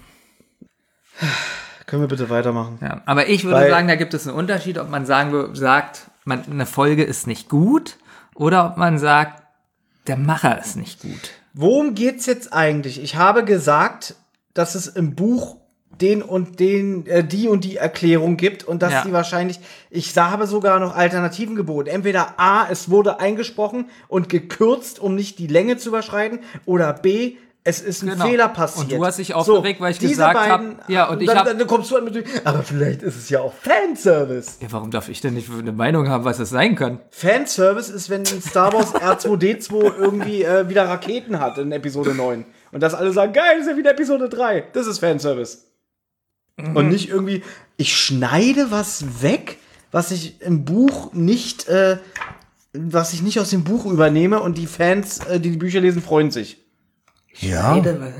Also ich habe es jetzt auch nicht, ich meine nur, die Fans freuen sich. Das ist das, das soll das Resultat sein. Die Fans halt- freuen sich, wenn wichtige Informationen weggekürzt Ja, werden. weil die Fans sind halt Dann nicht freuen die sich. Da sind, ah, ist der blöd, Nein, der die vergessen. Fans sind halt nicht die pfiffigsten. Ich verstehe die Logik nicht, äh, denn Das Gesangsbuch muss ja noch gar nicht vorkommen. Die müssen es ja eigentlich noch gar nicht nennen. ja, Sind das eigentlich die Szenen, die unsere Fans so mögen? Nee, ich mag es gerade überhaupt nicht, wirklich. Also, Ich bin auch schockiert, Thomas. Das ist- habe ich auch kritisch hinterfragt. nee, weil Fanservice, wirklich so, ich hab, Wir geben kurz ab an die Werbung. Gut, haben wir ja schon erwähnt, dass äh, Cassandra seit ihrer Hochzeit Cassandra Wilcox heißt und somit die Frau von Joe Wilcox, also Joseph Wilcox, Wilcox dem Gastwirt ist. Ich muss erst mal kurz gucken, wo wir sind. Ähm, genau da. genau mit der Hochzeit und so. Ach so, jetzt weiß ich, wo wir sind. Äh, Und äh, man vermutet, Cassandra hat wohl etwas Wertvolles besessen, weil ja diese silberne Schatulle erwähnt wurde. genau, und jetzt ist es witzig, habe ich aufgeschrieben, Justus fasst es jetzt alles nochmal zusammen. Irgendwie, was gerade gesagt wurde. er zweifelt, ob es die richtige Cassandra ist. Das wird aber sofort von Bob entkräftet, weil, auch mega albern so finde. wie du gesagt hast, sie mit 25 geheiratet hat und ab da Cassandra Wilcox heißt. Und jetzt haben sie die Erkenntnis, Mensch, dieser Joe, dem die Gaststätte gehört, der heißt ja eigentlich Joseph Wilcox. Und sie haben ja die Taucher belauscht und da wurde gesagt, Vorsicht vor einem gewissen Joseph. Genau, die, von den Tauchern wissen wir an der Stelle übrigens noch nicht wirklich viel. Nur hier wird halt nochmal deutlich gemacht, dass die i- ihn erwähnen. Und ähm, natürlich äh, soll er das nicht mitbekommen, dass sie praktisch das Eigentum seiner Frau dort suchen und wahrscheinlich stehlen möchten. Justus schmiedet Pläne. Erstmal besprechen sie, dass ähm, Joe selbst Anspruch auf das Kästchen erheben könnte. Es war ja schließlich seine Frau, also ja klar. Darren spricht sofort von einem Schatz, den der olle Joe nicht kriegen soll. Und Justus sagt, okay, wir fahren jetzt in die Nähe an die Küste und da besorgen wir uns Tauchausrüstung, um selber nach dem Kästchen äh, zu suchen. Die wollen aber ohne Darren losziehen. Genau, weil Bob, äh, ganz kurz noch, Bob hat nämlich einen alten Stadtplan sogar noch entdeckt, auf dem das Haus von Cassandra Ah, genau, eingezeichnet war, gleich in der Nähe von der Kirche. So, und genau, dann sagt Justus, aber ähm, Darren, du bleibst zu Hause. Weil mit dem aufgeregten Rumgebrülle hat er sich wohl deutlich bei Justus verscherzt. Wo ich eher den Verdacht habe, dass er ihm nicht äh, sympathisch ist. Nee, er schließt ihn halt von den weiteren Aktivitäten aus und nennt dann natürlich das Rumgebrülle und so weiter. Gefällt ihm natürlich überhaupt nicht. Und Jetzt, äh, jetzt wollte ich fragen, ob das vielleicht ein Fehler ist mit dem alten Stadtplan. Auf den alten Stadtplan, den die ja haben, da ist ja der Fluss, Der Stausee? der Stausee, genau, noch nicht nee, eingezeichnet. ist kein Fehler, ist ein Easter Egg. Das ist Fanservice. Manche. Nee, dann hast du es nicht verstanden, was ich eben gemeint habe. Nein, aber da ist ja der See nicht äh, eingebaut. Noch nicht. Dann heißt es ja, dann müsste ja da eigentlich schon die Stadt drauf sein. Welche Stadt jetzt? Die alte oder die Äh, neue? das Dorf. Richtig, eigentlich müsste Justus den alten Plan haben mit dem alten Dorf. Aber darum geht's ja gar nicht. Es geht ja darum, dass Bob einen alten Stadtplan gefunden hat, wo er genau sehen kann, welcher Einwohner wo wohnte. Und sie suchen ja das Haus von Cassandra. Darren jedenfalls ist stinksauer, nachdem Justus ihm diese Abfuhr erteilt hat. Hier habe ich mir aufgeschrieben, schlecht geschauspielert. Also ich finde das so, ich bin stinksauer. Hat mir nicht gefallen. Und dann ähm, ist er, glaube ich, so ein bisschen hilfesuchend an Bob und Peter. Und Peter sagt dann nur so, Nein, wenn der Erste was entscheidet. ist das so sicher wie das? Amen in der Kirche. Und an der Stelle kommt überraschend gute Musik. So ein ganz bekanntes klassisches Stück. Ist doch Phantom der Oper, oder? Ist das Phantom der Oper? Bin ich mir nicht hundertprozentig sicher. Doch, das ist Phantom, Das der, Phantom Oper. der Oper. Stimmt, das ist Phantom der Oper. Aber das ist witzig, wenn dieses Musikstück aus ist, da musste ich vorhin die Kopfhörer abnehmen, der kommt so dit, dit, dit, dit, dit, dit, So. Psychomusik. Ja. Kann sein, weiß ich nicht. Da wusste ich nicht, da habe ich die Kopfhörer abgenommen und dachte, was ist hier draußen los? Ist übrigens selten, dass man, also es kommt öfter mal vor, aber selten, dass so klassische Musik in drei Fahrzeichen-Hörspielen kommt. Also so bekannte Stücke. Ja, kommt, es kommt vor, aber die kannst du auch in einer Hand abzählen. Ach, ich freue mich, wenn wir mal Larry Brand besprechen. Das ist auch nochmal ein Thema. So, die nächste Szene, die habe ich genannt auf Tauchstation. Der Erzähler sagt uns, dass ähm, die Sonne schon tief am Himmel stand und dann kommen sie da an den See und packen dann die Tauchausrüstung aus aus Peters Wagen und Peter und Bob ziehen sich um. Dann wird gesagt, sie hätten nur noch eine halbe Stunde und Justus weist auch darauf hin, dass sie sowieso nicht so viel Luft dabei haben. Sie können maximal 30 bis 40 Minuten runtertauchen. Was ich für recht lange halte eigentlich. Ist also lang. klang jetzt für mich erstmal lange, dass man da auf jeden Fall schon ein gutes, äh, äh, einen guten Bereich absuchen kann. Ich fand ein bisschen merkwürdig, es wird ja auch gesagt, dass sie das am Tage machen müssen, weil sie da alleine sind. Ja, weil sie doch damit rechnen, dass nachts Gen- oder abends die beiden wiederkommen. Genau, richtig. Genau. Aber warum machen sie das denn eine halbe Stunde, bevor es dunkel Das wird? Wahrscheinlich, nicht. weil das so viel Zeit gekostet hat, die Tauchausrüstung zu besorgen. Weil es ist ja noch derselbe Tag, ne? Und jetzt war es so, glaube ich, so, so kurz nach, nach Mittag oder so. Erstmal die Tauchausrüstung besorgen und dann wieder zurück. Da werden sie viel Zeit verloren Ja haben. gut, und wollten es nicht auf nächsten Ach so, Tag wenn es noch der nächste, äh, derselbe Tag ist, dann Ja. ist es verständlich. Genau. Und wie gesagt, ähm, sie, einer von den Detektiven sagt auch irgendwie, wir brauchen keine Sorgen haben. Die haben ja nicht mitbekommen, dass der Paul ins Wasser gegangen ist und jetzt mit Fieber im Bett liegt. Weil die denken, ah, hier ist immer ein alter Mann, deswegen können wir nur nachts tauchen. Boah, wenn es aber noch derselbe Tag ist, ist da echt viel passiert. wenn die da noch um den See gelaufen sind. Ich habe sowieso wieder so ein kleines Zeitproblem mit der Folge, weil ich glaube, am Ende wird gesagt, Paul ist vor drei Tagen ins Wasser gegangen. Und hier, ich habe da noch mal so ein bisschen rekapituliert. Ich glaube, es vergeht gerade mal ein oder zwei Tage. Ne? Also genau, ich wirklich nicht drauf geachtet, Ja. muss ich gestehen. Also es kommt mir nicht vor wie drei Tage. Nee, na, ich habe mich halt nur gewundert, dass das so 30 Minuten vor dem Dunkel werden. Auf jeden Fall es tauchen. kann natürlich ganz kurz sein, dass äh, wieder mehr Handlung im Buch ist. Aber der. André Minninger, der ist ja pfiffig, der hat es extra eingebaut als pfiffig, Fanservice, damit die Leute denken, ah, verdammt, da sollen drei Tage vergangen sein, das lese ich noch mal im Buch nach. Thomas versteht nicht, was wir gemeint haben. Das Aber merkt man Thomas- ganz stark. Thomas ist halt nicht so pfiffig. dass der das, Willst du mich beleidigen? Sagst du damit, ich komm bin ich nicht schlau? bewirft er mich mit Kronkorken. Das ist unglaublich. Auf jeden Fall, Peter und Bob gehen auf Tauchstation und man kann im Wasser ziemlich gut sehen. Und äh, der Erzähler ähm, Thomas Fritsch verbreitet wieder eine tolle Stimmung und beschreibt ganz, ganz stimmungsvoll, was sie da unten vorfinden. Das finde ich auch, äh, ich finde den ganzen Tauchgang sehr gut umgesetzt. aber komplett, wirklich Ja. bis zum Ende.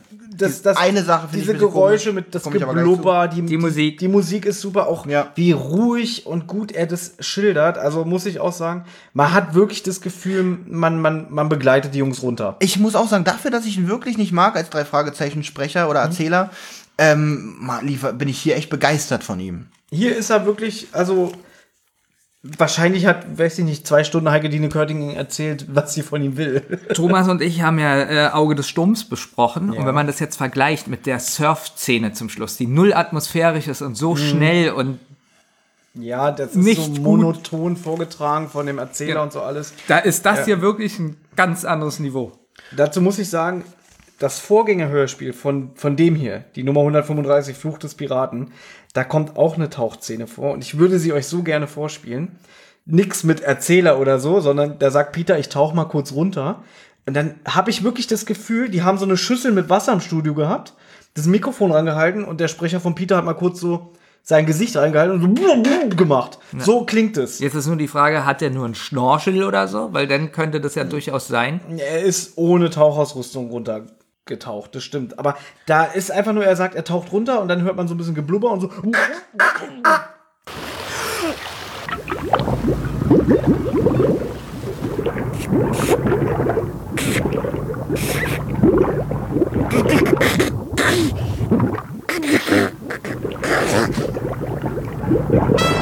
Das fand ich ganz, ganz schlecht und dann kam die Folge raus Ja. und da hatte ich Angst, oh Gott, nicht, dass die Tauchszene genauso schrecklich ist wie da.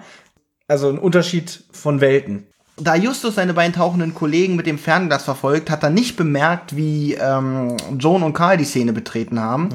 Und ähm, auf einmal wird das Licht eingeschaltet. Aber man muss auch dazu sagen, bevor ähm, die Szenerie zu Justus wechselt, erzählt halt noch Thomas Fritsch, dass die wie so über das Dorf hinweg schweben Richtig und gut, fliegen. Wie er das Ja. beschreibt, wie das alles so, wie sie das langsam sehen, wie das klar wird und so. Genau. Und das Dorf ist noch relativ gut erhalten.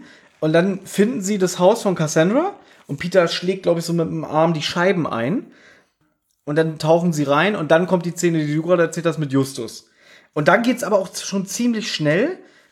Peter taucht auf einmal auf. Genau, Peter kommt an, an So, Land. jetzt muss ich unbedingt mal was sagen. Mhm. Die nächste Szene ist, äh, ja, wo ist Bob, wo ist Bob? Ja, er hat noch Luft, er müsste noch ein bisschen weiter suchen. ja, dann fragt Justus aber, nämlich na, noch wie viel Luft gefunden. hat er denn Genau, noch? und äh, die haben ja Angst, dass Bob entdeckt wird. Wie viel Luft hat er noch? Ja, dürfte jetzt auch leer sein. Also Peter verlässt Bob mit dem Glauben, dass er noch ungefähr für 30 Sekunden bis einer Minute Luft hat, taucht dann auf und sagt, ja gut, jetzt dürfte seine Luft auch alle sein. Äh, dazu muss man aber sagen, ähm, hier fehlt wieder ganz viel, äh, was im Buch erklärt wird. Die sehen natürlich auch die beiden Taucher und das Licht. Und Peter, der keine Luft mehr hat, ich erkläre mir das so, weil Peter ist größer und sportlicher, deswegen wird er wahrscheinlich mehr Luft verbrauchen, der umschwimmt dann quasi diesen Radius, damit das, die Taucher ihn nicht sehen. Und dadurch verliert er ein bisschen Zeit. Und ich denke mal, in der Zeit, bis er dann an Land bei Justus ist, wird Bob auch schon seinen Vorrat an Luft verbraucht haben. So erkläre ich mir das. Also ich finde die Szene halt sehr kurz und zwischen dem, na ich verlasse mal Bob, äh, weil er hat ja noch genug Luft und äh, jetzt müssen wir langsam rausholen, weil er keine Luft mehr hat, vergeht mir einfach zu wenig Das Zeit. hatte ich merkwürdigerweise nicht, weil ich mir dachte, so der See kann ja auch ganz weit, also dass er zehn Minuten taucht bis zu Justus. Das finde ich ein bisschen schade, weil es wird nicht so wirklich klar, wie groß der See eigentlich ist. Ja, weil man muss ja überlegen, da ist ein ganzes Dorf unten. Eben. Das muss ja ein Riesensee sein. Äh, aber sie sprechen von circa 15 Meter Tiefe. Das wird irgendwo erwähnt, das weiß ich noch. Ja, finde ich ja echt ziemlich klein für eine Kirche, 15 Meter. Weil normalerweise so eine Kirche hat doch schon so 30 Meter Und oder wenn so. ein oder? Mensch schon vier Nee, nee, Meter nee, aus dem nee. Stand springen kann, ist 15 Meter Ja, eine verweis ja Kirche nicht wirklich- auf andere Du darfst, Podcasts. nicht, du darfst, man überschätzt immer die Höhe. Du musst dir mal jetzt vorstellen, so eine Wohnung hat vielleicht, okay, Altbau hier, sagen wir mal, Na, das springe ich hier doch aus dem Stand. sagen wir mal drei Meter Verweis Höhe. bitte nicht auf andere Podcasts. So, sagen wir mal jetzt drei Meter Höhe.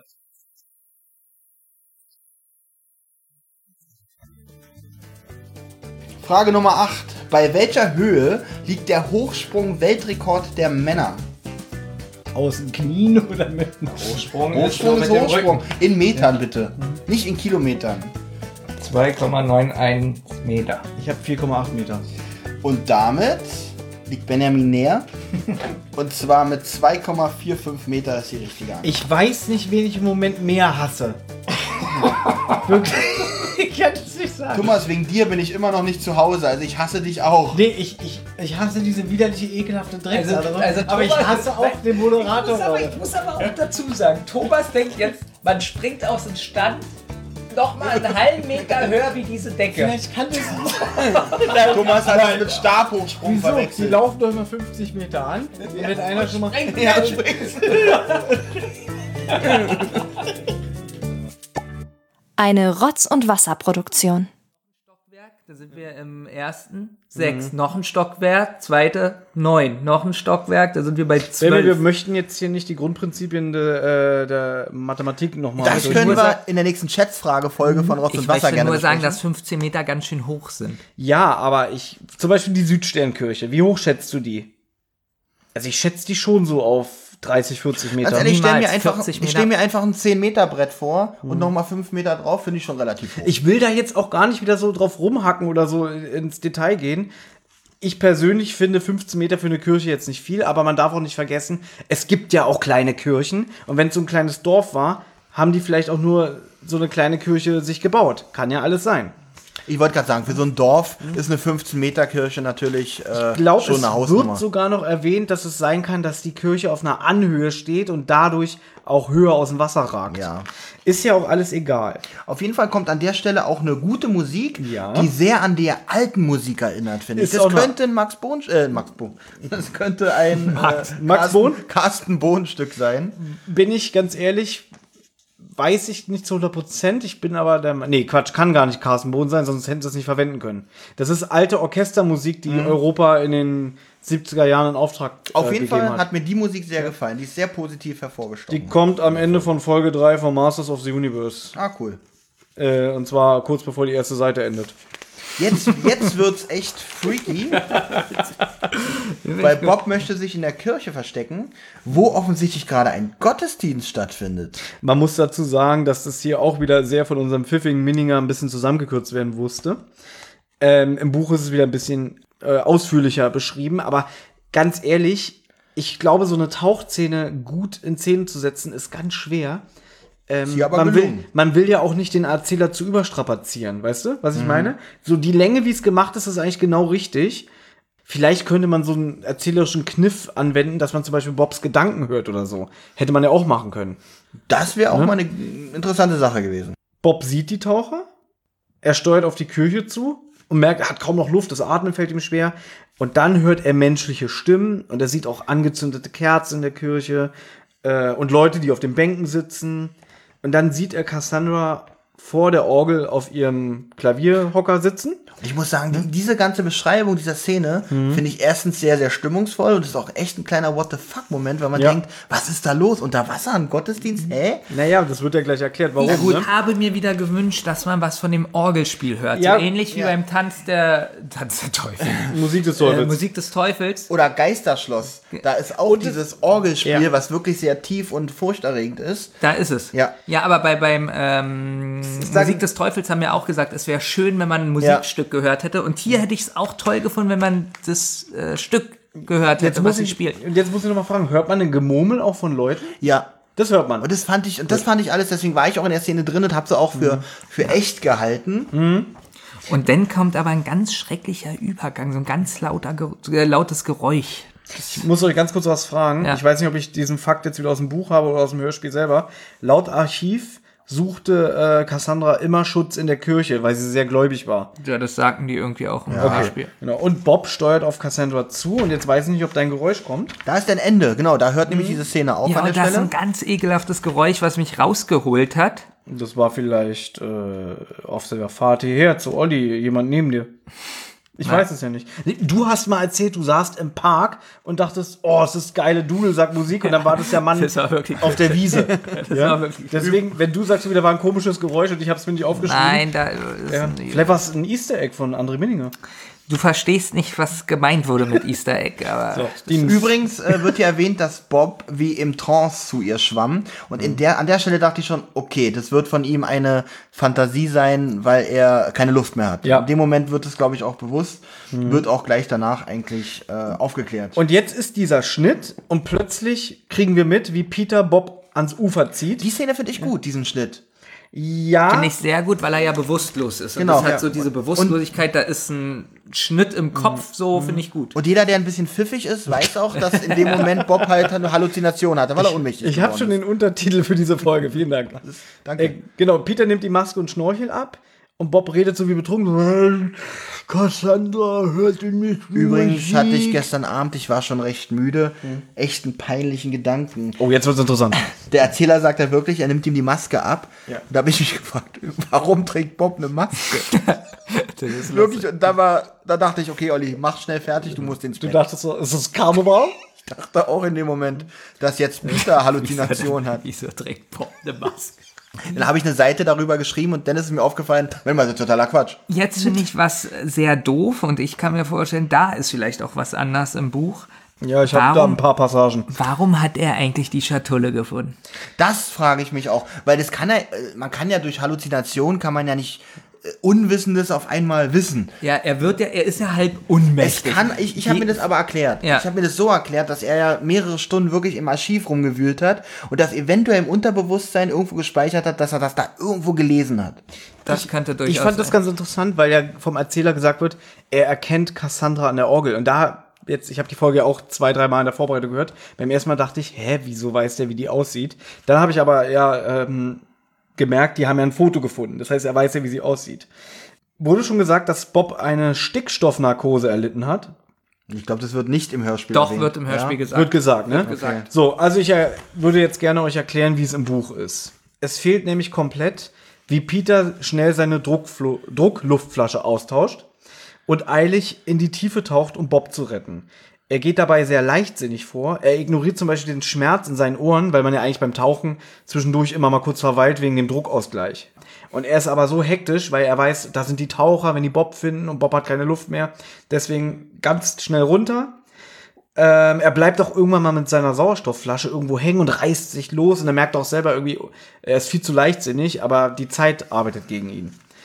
Dann findet er Bob und das finde ich auch sehr, sehr spannend. Das hätte ich mir im Hörspiel nämlich gewünscht. Er liegt regungslos mit seiner Taschenlampe in der Hand im Kirchenschiff.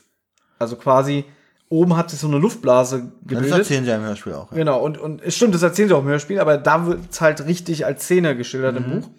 Äh, und der liegt auch, glaube ich, mit dem Gesicht im Wasser und Peter dreht ihn dann um, nimmt ihm die Maske ab, gibt ihm dann seinen Schnorchel, damit er Luft kriegt und so alles. Und dann erzählt, glaube ich, Bob auch irgendwie, äh, ja, die Musik, die Musik, ich glaube, es ist Bach. Hörst du sie denn nicht, Peter? Und dann sagt Peter auch im Buch halt, okay, Stickstoffnarkose. Und es ist Peter, der dann übrigens ähm, die Schatulle findet. Der taucht dann nämlich runter, findet diesen Klavierschemel und so das Polster bröckelt schon so ab, weil es halt seit Jahrzehnten im Wasser ist und er reißt es dann auf und nimmt das Buch Ist ja an noch sich. verrückter. Ja, aber im Hörspiel ist es so, so wie Damien es gerade gesagt hat, Bob ist eigentlich total neben sich und Cassandra. Äh, hier ist die Schatulle. Also ich finde beide Sachen merkwürdig, wie sie das finden. Allerdings ist ja Peter fitter, deswegen würde ich jetzt auch denken, ähm, also dass Bob überhaupt was findet in diesem Zustand, ist schon merkwürdig. Was ich aber sagen muss, alles, was du ihm erzählt hast, ich bin froh, dass es nicht im Hörspiel vorkommt, weil das wäre wieder, ich weiß, jetzt meckerst du gleich wieder, aber es wäre schon wieder so gewesen, Peter bleibt hängen, oh, ich bleibe mit der Flasche hängen, ich komme hier nicht weg. Ich glaube auch, dass sie das nicht gut hinbekommen hätten. Da muss, nee, ich, ich hätte mir das gewünscht, dass er Bob regungslos im Kirchenschiff findet. So eine Sachen wie zum Beispiel, dass er mit der Flasche äh, hängen bleibt, sowas funktioniert für mich auch nur in einem Buch. Ja. Dass so quasi beschrieben wird, wie geht der Charakter vor, was denkt und fühlt er dabei. Das kann man alles nicht adaptieren. Obwohl ich sagen muss, ich, ich finde halt diesen Schnitt richtig gut, dass Bob aufwacht. Dass man auch, eben nicht dass man, weiß. also ich finde einmal den Schnitt finde ich gut, wie er ihn aus Wasser zieht und man dann, also ich habe dann halt gewusst, weil ich vorher das schon ein bisschen geahnt habe mit der Halluzination, ähm, dass er halt bewusstlos war. Was ich dann wieder nicht so gut finde und die Stimmung kaputt mache, ist Bobs Gemurmel. Das ist wieder so, ähm, äh, ja, ich, ich murmel mal hier was dahin. Finde ich aber authentisch. Dafür, dass er da fast erstickt ist, finde ich das gut. Ob man jetzt die schauspielerische Leistung wertschätzen Also kann spricht, oder nicht. ich möchte sagen, er spricht Ja. fast zu deutlich. Und ich finde für einen wirklich, ich wundere, ich glaube immer, darum glaube ich immer, dass die das nicht mehr so ernst nehmen, weil ich meine, er ist wirklich ein, einer der renommiertesten Synchronsprecher in Deutschland, den man was, fast wirklich in jeder dritten Produktion hört. Und da kriegt er das nicht hin, da ein bisschen Stimmung in dieses Gemurmel reinzukriegen. Aber vielleicht ist es auch ein bisschen zu, jetzt, zu viel verlangt oder zu kritisch. Aber an die Stelle hat mir halt nicht so gefallen. Hat mich wieder ein bisschen rausgebracht aus der Stimmung. Also ich gebe euch aber recht, dass die Hörspiellösung mit diesem quasi Cliffhanger, was passiert mit Bob? Er ist noch in der Kirche, er sieht irgendwie Leute, er hört Musik, er sieht die Cassandra. Schnitt, Peter zieht ihm am Land. Für das Hörspiel finde ich super. Ist gelungen. Und da ist Ja. auch nicht so, ein- so ein krasser Break, der ihm aus, die Stimmung, aus der Stimmung wieder rausbringt, sondern dieses Rausziehen ist noch schön ruhig und relativ. Äh, äh, Und das hat wieder ein bisschen was Unheimliches. Was ist passiert? genau. Gut, da wird dann wieder das deiner äh, Fantasie überlassen. Genau. Aber allerdings muss ich sagen, dass er das Kästchen findet, bescheuert. Bob. Ja, Hm? aber ich finde es jetzt auch nicht so toll, dass Peter das einfach findet. Nur weil da allem ein Stuhl ist, der ein Verstehe bisschen ich die bröckelt. Szene gerade nicht so. Er, du hast ja gesagt, er, er schwimmt zu Bob, dreht ihn um und bla und bla. Und dann lässt er Bob da liegen und schwimmt dann zu der Bank runter.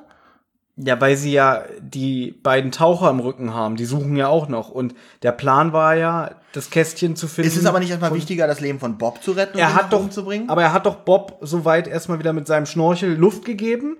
Und ich müsste jetzt gucken, aber im Buch, glaube ich, fragt er ihn sogar, äh, hältst du hier kurz aus? Und Bob sagt, ja, aber beeil dich. Mhm. Und Bob denkt immer noch darüber nach, ob das Musik vom Bach ist. Und dann handelt Peter ganz blitzschnell. Jetzt weiß ich auch, warum mir das so mer äh, warum äh, das so merkwürdig ist, weil sie denken doch, das Kästchen ist im Haus. Wieso hat überhaupt genau, weil sie das- wollen ja eigentlich zu ihr nach Hause. Aber das sagt doch Peter, als sein Land zu Justus kommt und sagt, wir haben das Haus von Cassandra abgesucht. Wir haben aber nichts gefunden. Ich hatte keine Luft mehr. Bob hatte noch Luft und er wollte jetzt noch mal in der Kirche nachgucken. So entsteht das. okay. Und ich glaube, wer- ich hatte das ja vorgelesen, äh, Bob geht ja dann durch den Kopf, sagt uns der Erzähler, dass sie sehr gottesfürchtig war und immer Schutz in der Kirche gesucht hat. Und so kommt dann Bob auf die Lösung, alles klar, das muss ein Klavierhocker sein. Okay. Okay. Ist, ja, ähm, aber ich da, finde das ganz schön pfiffig. ja, Also ich finde das schlauer, also dass Justus da nicht draufkommt. Na, Justus ist ja am Land. Am Land. Ich meine, die sind schlauer als Justus.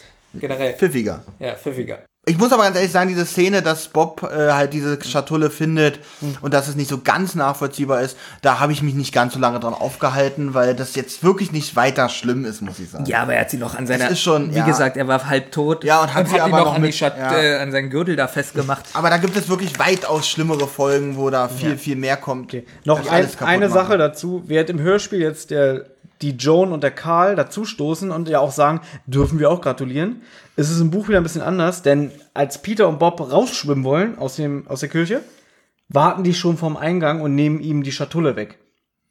Im Buch ist dann halt ein bisschen anders, dann treffen die sich wieder und werden dann von einer gewissen Person bedroht, die jetzt gleich auftaucht. Moment, wie ist das im Buch? Wer nimmt was weg? Im Buch findet Peter die Schatulle, will mit Bob aus der Kirche rausschwimmen, Ja. aber vom Eingang der Kirche warten schon die beiden Taucher, Joan und Karl. Ja. Dann kommen sie an Land und Justus fragt, was ist los, was ist los, ne? Und, und nehmen ja dann Pi- äh, Bob die Maske ab und so alles und erzählen, was ist passiert. Und dann sagt Peter aber, ja, die haben auf uns gewartet und sie haben mir die Schatulle weggenommen. Auf jeden Fall ist, um aufs Hörspiel zurückzukommen, kommen halt die beiden, sagen, dürfen wir auch gratulieren. Wenige Sekunden später kommt Mr. Wil äh, Wilcox, nicht so voreilig und ist auch noch bewaffnet. Da dachte ich schon wieder, okay, jetzt kommen sie wieder alle zusammen, es kommt ganz schnell die Lösung. In drei Minuten ist diese Folge hier zu Ende. Das ist wieder so wie beim sprechenden Totenkopf. Irgendwie einer kommt, einer geht. Hier alle kommen auf einen Haufen zusammen, was immer so konstruiert wirkt. so, das war- Moment mal. Ja, äh, hey, was wollt ihr denn? So, so, so. Das ist immer so eine, wie sagt man, Das so eine fing- billige Lösung. fing Das hier ist sehr oft. Das fing Ja, hier aber ja, auch wirklich ja. ganz klassisch so an. Wirklich Weil erst es die beiden ist. dürfen wir auch grad, äh, dürfen wir auch gratulieren, Mr. Wilcox. Ja, jetzt aber nicht so voreilig. Und dann kommt ja kurze Zeit später auch noch Mr. Äh, Cedric dazu. ja, So, Moment. da es, geht's aber noch. Es gibt einen Soundeffekt jetzt, der. Der Schuss. wirklich, da habe ich. Und, Ja. da, und dann höre ich auch noch, das war ein Gewehrschuss. Also der Schuss klang wie aus dem Hintergrund. Guck mal, was ich geschrieben habe. Schwacher Schuss. Es gibt Folgen, wo einem fast die Boxen explodieren. Es ist so ein mit so Gewehrschuss. Sound. Habe ich auch gedacht, das ist Ja. so Peng.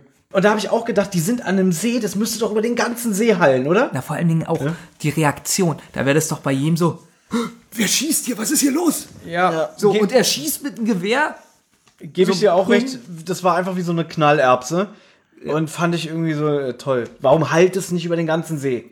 Genau, passt nicht zu den ganzen Sounds, die wir haben, die Ja. alle super sind. Ist das wirklich ein Soundeffekt, wo ich so dachte, boah. Und gerade so am so einem offenen See, so bam. Genau so. Genau, dieser Hall noch, der, Mhm. das, dieses Echo. Hm? Es ist jedenfalls der Joe, der in die Luft schießt und auch sagt, es war ein Warnschuss. Er hat seinen Hund dabei und jetzt will er wissen, was hier gespielt wird. Er sagt auch, er hätte alle beobachtet, also erst die Jungs und dann hat er die Taucher entdeckt, hat den nachspioniert. Ja, nachdem er das erklärt äh, und die, äh, und er vermutet, dass sie fremdes Eigentum stehlen wollen. Ja. Danach fragt er so, jetzt möchte ich aber wissen, was hier gespielt wird, nachdem er selber alles erklärt hat. Und dann will er sich auch schon die Schatulle von Peter gewaltsam äh, nehmen, also entreißen. Übrigens im Buch nimmt er sich einfach aus dem Boot von den beiden Tauchern. Egal. Jetzt konfrontiert Justus Joe mit Cassandra und dieser gleich so, Wo, woher weißt du von ihr?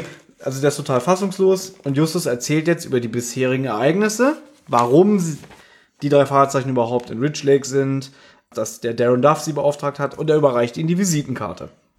Dem Joe. Die er auch vorliest. Da haben wir mal wieder ein typisches äh, Visitenkartenvorlesen. Ja, in 98% aller Folgen wird die Visitenkarte vorgelesen. Ja, Wilcox liest die Karte vor Mhm. und dann, das ist wohl ein Witz. Sagen wir jetzt, es kommen jetzt drei an, die 16 sind. Dann geben wir Das die hatten wir Karte. schon so oft, das da- Beispiel. Tut mir leid, da ist die Reaktion einfach. Wenn sie 12 und 13 sind, finde ich das irgendwie, wenn mir ein 12-Jähriger die Visitenkarte geben würde, schmunzelt man so ein bisschen, na, Kinder halt, ne? Wenn ein 16-Jähriger kommt, denkt man irgendwie, was ist das für einer? Ja, da, Hat er die aus dem Yps-Heft? Aber bist du nicht schon ein bisschen zu alt dafür, mein Junge? da, fällt, da fällt mir so hier aus der Bildzeitung. Kennt ihr das noch? Diese Privatdetektiv? Ja, nee, Bild, Bild, Bildreporter. Bildreporter, das war für Erwachsene gewesen, Mhm. dass die wirklich an irgendwelchen Orten sagen konnten, hier, äh, wie die von der Polizei ausgelacht worden sein Olli, müssen, gib doch ja? mal zu, du hattest doch auch einen, oder? Zwei. Ähm, ja, jetzt erzählt die Joan, dass ihre Eltern gestorben sind, also von ihr und ihrem Zwillingsbruder, dem Karl. Und sie wurden relativ kurz danach in ein Waisenhaus gegeben. Da waren sie aber nur ein paar Monate, wurden dann adoptiert und sie zogen nach Portland. Von einem gewissen Herrn Meier wurden sie adoptiert. Ich glaube, der spielt aber keine größere Rolle hier. Ich habe es mir trotzdem notiert, Nein, weil ich wieder Angst hatte, oh Gott, wer ist Herr Meier? Habe ich wieder irgendwas verpasst? Aber der spielt wirklich keine große Rolle, Nein. ne? Gut. Aber habe ich auch aufgeschrieben, weil hätte ja sein können, dass das Ja, ja, wichtig ja. ist. Jetzt kommt es, was wir schon die ganze Zeit angeteased haben, Olli. Nach der High School bekamen Joan und Karl von der Leitung des Waisenhauses einen Brief, in dem sie darauf hingewiesen wurden, dass ein Päckchen mit Geld für sie hinterlegt wurde. Also als sie damals ins Waisenhaus gegeben wurden. Und sie es erst bekommen sollten, wenn sie alt genug dafür seien. Jetzt wollen die beiden natürlich herausfinden, wer der edle Spender war. Dann kam wieder ein Brief ohne Absender. Cassandra hat auf den Grund des Stausees ein silbernes Kästchen versteckt. Also wenn ihr mir noch folgen könnt, sagt Ja, ja. Bescheid, weil ich kann mir gerade selber nicht folgen. Achso, und ich übrigens, übernehmen? übrigens war auch ein Foto in dem Brief. Worauf ich jetzt hinaus will, ist, die haben die High School abgeschlossen. Nee, nee, nee, da bist du jetzt ein bisschen zu weit. Nee, das nee, nee, nee, Kästchen, weil ich weiß, worauf du, wir wollen auf das Alter Äh, der nee, beiden es geht ja erstmal nur um das Geld. Okay. Das, sie haben die Highschool abgeschlossen Mhm. und haben dann vom Waisenhaus einen Brief bekommen. Übrigens, äh, ein edler Spender hat euch so und so viel Geld überlassen. Und da waren sie schon neugierig, wer das war. Wie alt ist man, wenn man in Amerika die Highschool abschließt? Anfang 20? Nee, nee, Auch nee. so, äh, 17, 18. Auch so wie wir, wenn wir die, na, ein bisschen spä älter, als wenn wir die Oberschule Na, abschließen. Prom Night, wann ist das? Ist man da nicht so 16 oder 17? Ja, ja, manchmal So. wie, wie in der 10. Das ist übrigens ein guter Horrorfilm. Und Prom Night? Habe ich auch Nein, gesehen. Ich, ich kenne nur die Highschool Musical Filme. Nein, kenne ich nicht, habe nicht eingesehen. So, das heißt, da würden ja die Sprecher von den Stimmen her so ein bisschen passen, ne? Die klingen ja ziemlich jung hier, die Christine Pappert und äh, der andere Typ. Wo man denkt irgendwie, ja, okay, ähm, Oliver. Böttcher. Aber wenn das Dorf vor 50 Jahren geflutet wurde Ja. Und sie da Kinder waren, Also sie müssen mindestens Mitte 50 sein, Eben. Anfang 50. Und da hatte ich echt gedacht, okay, da, wird- passen die Stimmen überhaupt kein nicht. bisschen, oder? Ich überlege die ganze Zeit, ob wir irgendeinen Denkfehler haben. Ich überlege immer, ob das irgendwie Nein, später. kann ja nicht, weil ich, ich weiß, es ist ganz, aber es ist ganz, äh, ganz klar gesagt, das Dorf wurde vor 50 Ich Jahren geflutet Genau. und sie hat vorher natürlich diese Schatulle schon versteckt. Okay, wir nehmen jetzt natürlich schon was wieder vorweg, weil das wird ja gleich erst Ja. in der Auflösung erklärt. Liebe Hörer, merkt euch das mal, 50 Jahre. Der Joe rastet aus. Er will die Schatulle unbedingt haben. Er, entreißt sie jetzt Peter und Peter sagt, nein, ich will das nicht. Genau, denn, und dann jetzt darf ich mal, weil das hat mich wieder geärgert. Warum? oder fand Was Justus jetzt sagt, oder? Nein, weil Justus sagt, gib sie ihm, weil er ist ja bewaffnet, ne? Ja. Und dann wieder äh, von, von Peter so ganz dämlich und trocken, ja, aber nur unter Protest. Finde ich gut. Nein, fand ich nicht gut. Find ich Weil gut. ich habe hier auch den Verdacht, dass er das wieder improvisiert hat, wo ich gesagt hätte, ich glaube nicht, dass das im Skript stand. da hätte ich ja gesagt, Mensch. Peter denkt halt, okay, der Typ ist ein Arschloch. Er mag den überhaupt nicht und er will, dass er auch spürt, dass Peter überhaupt keine Meinung von ihm hat. Und dann sagt er, okay, der Klügere gibt nach, aber nur unter Protest. Nein, das sie, fand ich- sie ekelhafter. So wie er es gesagt hat, fand ich, ich fand das ganz, das fand Also ich du fandest gut. es schlecht geschauspielert oder dass er es auch, gesagt auch hat? schlecht geschauspielert, dass er es in der Situation sagt. Er hat gesagt, ja, meinetwegen, hätten die irgendwie sowas gesagt, aber nur unter Protest in dieser Situation, was ja gut für die drei erfahrenen Detektive jetzt vielleicht nicht mehr ganz so eine Ausnahmesituation ist, aber in dieser Aufregung denn so einen Satz dahin zu stellen, fand ich ein bisschen Deine Meinung? gekünstelt.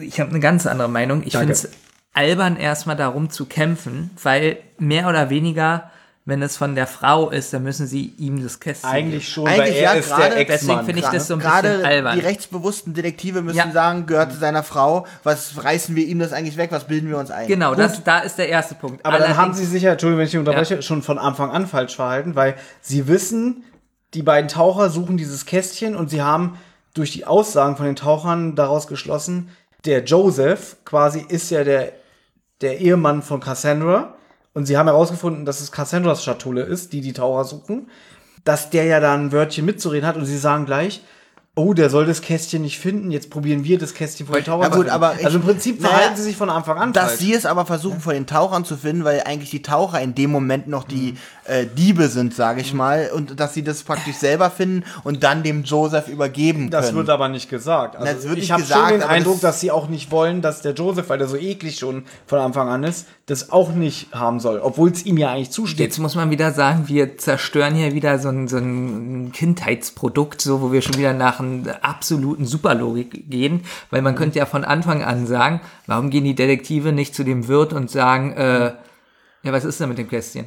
Wenn wir von der Logik ausgehen, hätten die Detektive schon von Anfang an sagen sollen, bist du bekloppt, ich fahre doch nicht 700 Meilen. Düt, düt, düt. und dann kommt die Abspannmusik. Genau. Nein. So wäre der, äh, Und dann wäre wär das heute auch nicht so in die Länge gezogen gewesen. Na, warum gehen sie denn nicht zu ihm und sagen, was ist denn da mit dem Kästchen? Weil die Folge sonst langweilig wäre. Ja, das Nee, weil ich. ich glaube, weil er so von Anfang an feindselig und eklig gegenüber den Detektiven ist, dass sie dem, sich gar nicht anvertrauen Genau, dass wollen. man auch nicht mit einer ehrlichen Antwort hätte rechnen können, wenn überhaupt mit einer Antwort. Wie gesagt, das Buch gibt da wieder ein bisschen mehr Hintergrundinformationen. Da ist er ein richtiger Antagonist, also er kommt viel öfter vor. Äh, und er bedroht die halt auch öfter mal. Ich weiß, was du meinst. Dass die Logik wäre, man geht zu dem hin, passen Sie mal auf, wir haben rausgefunden, Ihre Ex-Frau hat anscheinend irgendwas versteckt. Aber dann, ja, Ja, wo wäre denn das Problem?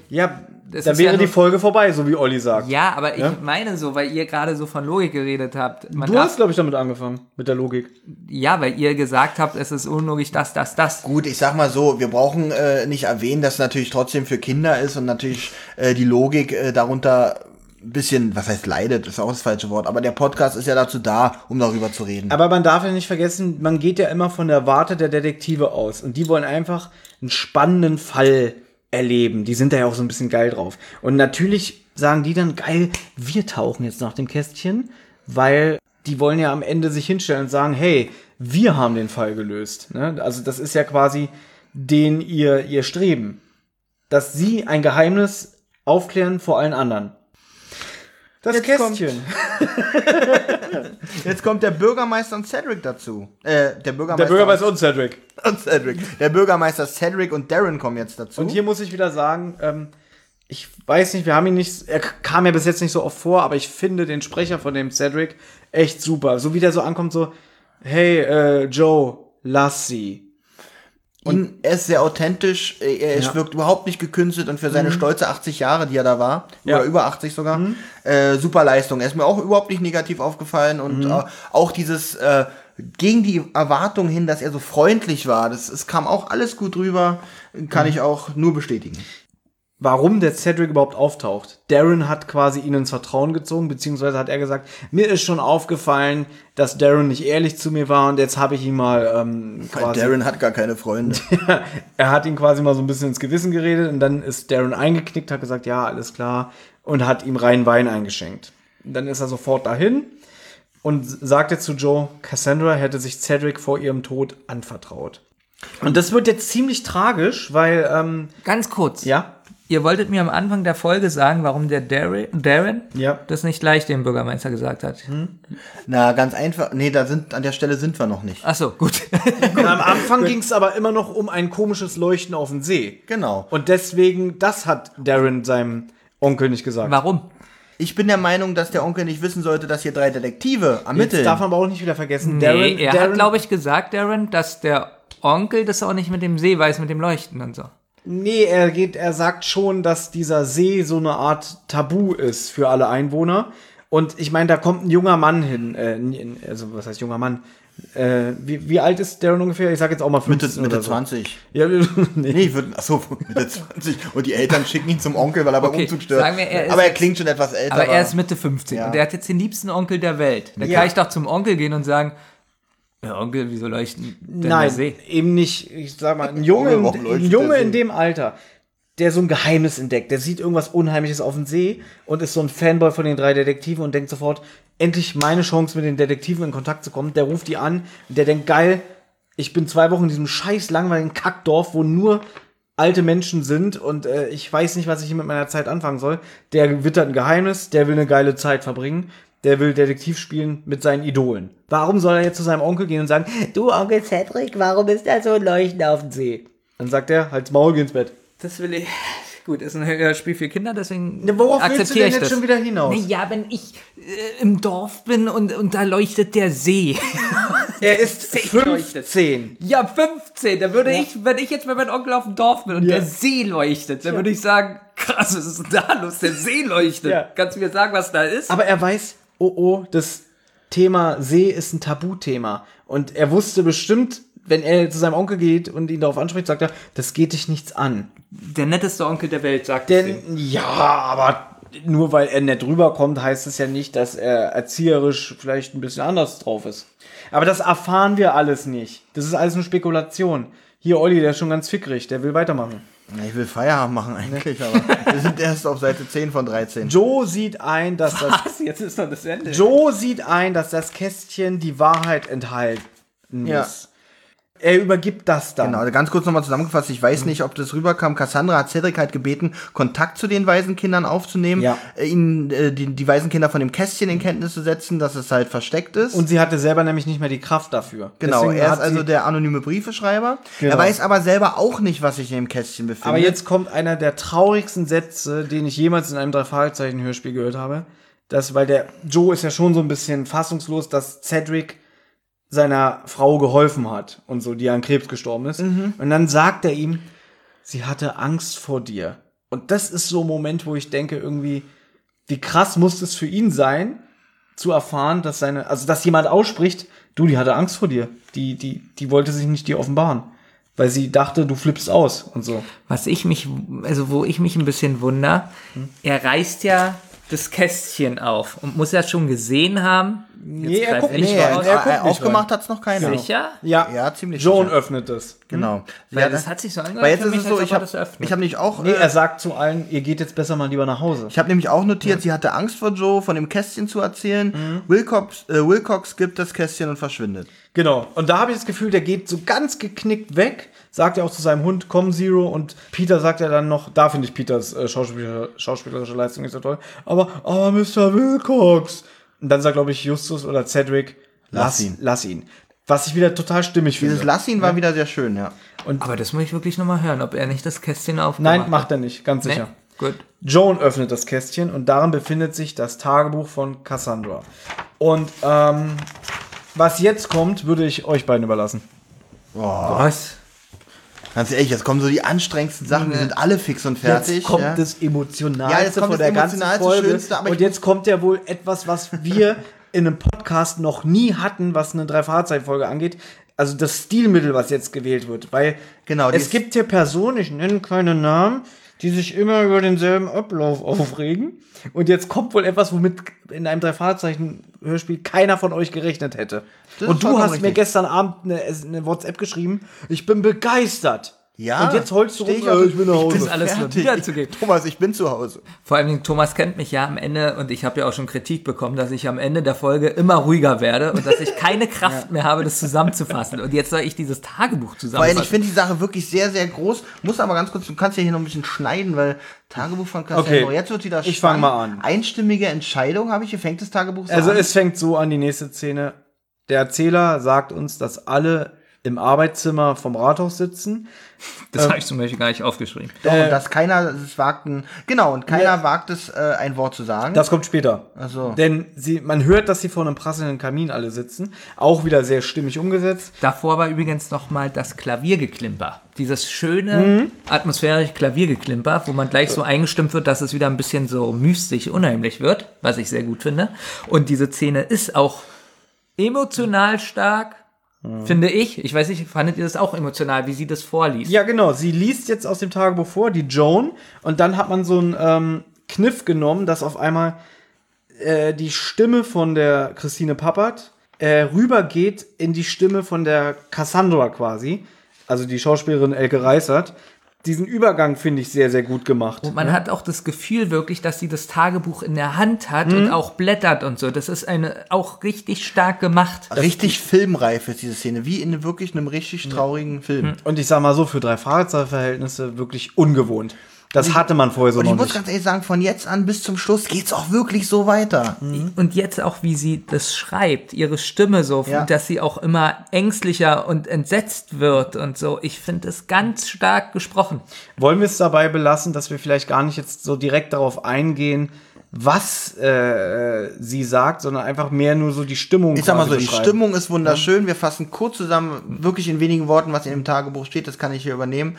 Ähm, es ging ja um diese einstimmige Entscheidung und ähm, der Charlie, ich weiß nicht, ob der jetzt schon mal erwähnt wurde, der Charlie war auch ein Bewohner dieses Dorfes, der auf keinen Fall äh, dem zustimmen wollte, dass wir mit Geld umgesiedelt werden. Genau, Und er war der Einzige, der dagegen war. Und es wurde ja gesagt, dass nur eine einstimmige Entscheidung nur eine zählt. einstimmige Entscheidung Äh, zählt. Also und- mussten sie natürlich dazu bewegen, sich auch umzuhören. Ja, ich muss ein bisschen Gas geben, lache hier nicht so. Nee, es Nein, wird, aber, nein, ja, wisst ihr, über was ich lache? Ja, lach mal. Äh, sag mal. Ich war nicht pfiffig, ich war richtig dumm. Was? Ich war ganz lange in dieser Folge richtig dumm. Also los. Und das habe ich jetzt am Schluss gemerkt. Also nicht jetzt am Schluss, sondern Ich finde schön, dass du in unserer Folge hier nochmal einen schönen Spannungsbogen aufbaust. Das gefällt mir. Es wird wird ja immer geredet von der einstimmigen Entscheidung. Ja. So, und ich habe immer die ganze Zeit Dass gedacht, nur einer das Nein, entscheiden nein, darf. nein, nein. Ja, der Bürgermeister. Ja, mach mal. 12 Prozent sind dagegen. Ja. Nee, das ist zu peinlich. Nee, jetzt die Hörer muss- denken, ich bin richtig dumm. Ja. Jetzt Und dann habe ich mir so gedacht, aber wenn nur 6% dagegen sind, dann wird zugestimmt, weil eine einstimmige Entscheidung. Ach so, Also du meinst, eine- äh, wegen einer einstelligen Zahl? ich dachte jetzt, du hast es verwechselt mit einer, ich dachte, du hast es verwechselt mit einer Mehrheitsentscheidung, wo ich ja sagen würde, okay, Nein. aber mit, wegen einer einstelligen Wie dumm Zahl. ist das? Ganz ehrlich, ich finde dich sehr mutig, dass du das hier in dieser Sendung wirklich äh, äh, offenbarst. Und ich habe ja? mir so gedacht, wenn er jetzt nicht zugestimmt hat, ja dieser noch- Charlie, dann ist es doch einstimmig. Es ist ja noch schlimmer als Bobs Maske. Ja. Aber manchmal hat man so Das eine. ist ja wirklich. Okay, aber jetzt konnten wir nicht aufklären, was mit einstimmiger Entscheidung gemeint ist. Ich hab's dann Jeder- selber gemerkt. Ich Das hab's schön, selber das gemerkt und dachte so Das die freut ganze Zeit, für dich. Mann, bin ich dumm in dieser Folge gewesen. Die Frau von Charlie ist wohl ein Jahr vorher verstorben und der will halt da nicht wegziehen. Ähm, äh, die Cassandra schreibt auch in ihrem Tagebuch, dass sie es versteht, warum er das nicht will. Die restlichen Dorfbewohner sagen, ja, der will ja nur mehr Geld rausschlagen hier, der ist doch nur gierig. Aber sie sagt, wenn man ihm ins Gesicht guckt, in die Augen, weiß man, er will einfach nicht gehen. Also hier Er will dieses betont, Haus, diese Atmosphäre betont wahrscheinlich Thomas auch behalten. nochmal die schöne Stimmung, in der das hier wirklich vorgelesen wird. Was sagst du da? Das meine ich ernst. Ja, nee, wie Thomas es aber gerade gemacht hat. Ja gut, das meine ich jetzt nicht. Die Stimmung meine ich nicht. Das ist wieder eher pfiffig, wenn er mehr Geld erpresst, erpressen wollen würde. um es kurz vorwegzunehmen, also wir haben immer ein paar Zeitsprünge in dem Tagebuch. Dann wird erzählt, dass sie, sie wird nachts wach, guckt irgendwie den Hügel hoch und sieht, das Haus von Charlie brennt. Und sie kann, sieht auch sofort, da ist alles verloren. Wenn noch Leute in diesem Haus sind, die kann man nicht mehr retten. Dann kommt ihr Mann Joe nach Hause. Der ist so, wie sie ihn noch nie gesehen hat. Und er sagt dann auch, ja, Charlies Haus brennt und so. Und er guckt sie, ganz wichtig, was ich auch stark finde, Ja. er hat sie nicht angesehen Genau. dabei. Kein Augenkontakt. Und er antwortet ihr dann auch nicht mehr, weil sie dann, glaube ich, fragt, was ist mit Charlie und den Kindern? Und er sagt dann noch, ja, den Kindern geht's gut. Und jetzt sagt sie nämlich, oder schreibt es besser gesagt, dass sie ab jetzt Angst vor Josef hat. Genau, weil er Genau. ihr nicht in die Augen guckt und so und, und dann sie Und sagt sie dann, was vermutet. sie vermutet schon was und sagt irgendwie, ich habe jetzt Angst vor dem Mann. Und dann wieder ein kleiner Zeitsprung und jetzt wirklich richtig gut geschauspielt, so brüchige Stimme, Zittern. Jetzt Oder? weiß- Wie Ja, gut ja. ist das? wie, Wie sie, gut? wie sie dann erzählt, Ja. sie weiß jetzt die Wahrheit. Dass nämlich alle. Also, das kann ich ja kurz erzählen, Ja. weil er der Letzte war, von dem die Entscheidung abhing. Ähm, wollten sie ihm das Einzige nehmen, was äh, für ihn für diese Entscheidung noch relevant war und wollten ihm das Haus abbrennen. Dafür wollten sie ihn auf ein Bier einladen, um ihn aus, des- aus dem Haus herauszulocken. Leider entstand ein Streit und er hat die, äh, hat die, hat die Gaststätte doch früher verlassen als erwartet. Er sagte zu den anderen, er geht auf Toilette, ist dann aber ist zum dann Hinter- aber wirklich gegangen. Fand ich raus. jetzt nicht so relevant. Auf jeden Fall haben sie sich doch, weil die ja wahrscheinlich vermuten haben, vermutet haben, wo Ach bleibt so, er denn? Äh, der sie ist aber lange stimmt, auf Toilette. Stimmt, sie hätten ihn ja sonst aufgehalten, wenn er Genau. gesagt hätte, ich gehe jetzt einfach. Vollkommen richtig. richtig, da muss ich mich, muss ich mich verbessern. Jetzt sieht er Flammen. Jetzt, jetzt sieht er das Haus in Flammen aufgehen, vermutet seine Kinder noch da drin, rennt natürlich todesmutig in das Haus, um Mhm. Seine glaube, Kinder zu retten. stellt sich ihm auch jemand im Weg und sagt, die Kinder sind nicht drin und er schubst den weg oder so. Kann das sein? Das habe ich Nee, jetzt das nicht mehr ist- das muss ich glaube ein Buch nicht. sein. Okay. Es kann dann wieder ein Buch sein. Auf jeden Fall wird dann nur noch beschrieben, wie der Dachstuhl über ihn zusammenbricht Mhm. und er in den Flammen umkommt. Hattet ihr gesagt, dass die Kinder äh, bei der einen Frau sind? Bei Sarah. Genau. Genau. Ach so genau, sie sind bei irgendeiner Sarah. Ich weiß gar nicht, wer die Sarah ist, muss ich ja das ganz wird auch nicht. Genau. erklärt. Also, wird nur man- mal, kurz im Fiebertraum Ja. von dem Paul erwähnt. Genau, man muss jetzt noch mal sagen, dass der Josef und alle anderen nicht wollten, dass irgendjemand stirbt. Die haben vorher abgesprochen, dass die Kinder bei der Sarah äh, Genau. sind und äh, er halt mit dem Bier nicht da ist und die wollten einfach, dass das Haus kaputt ist.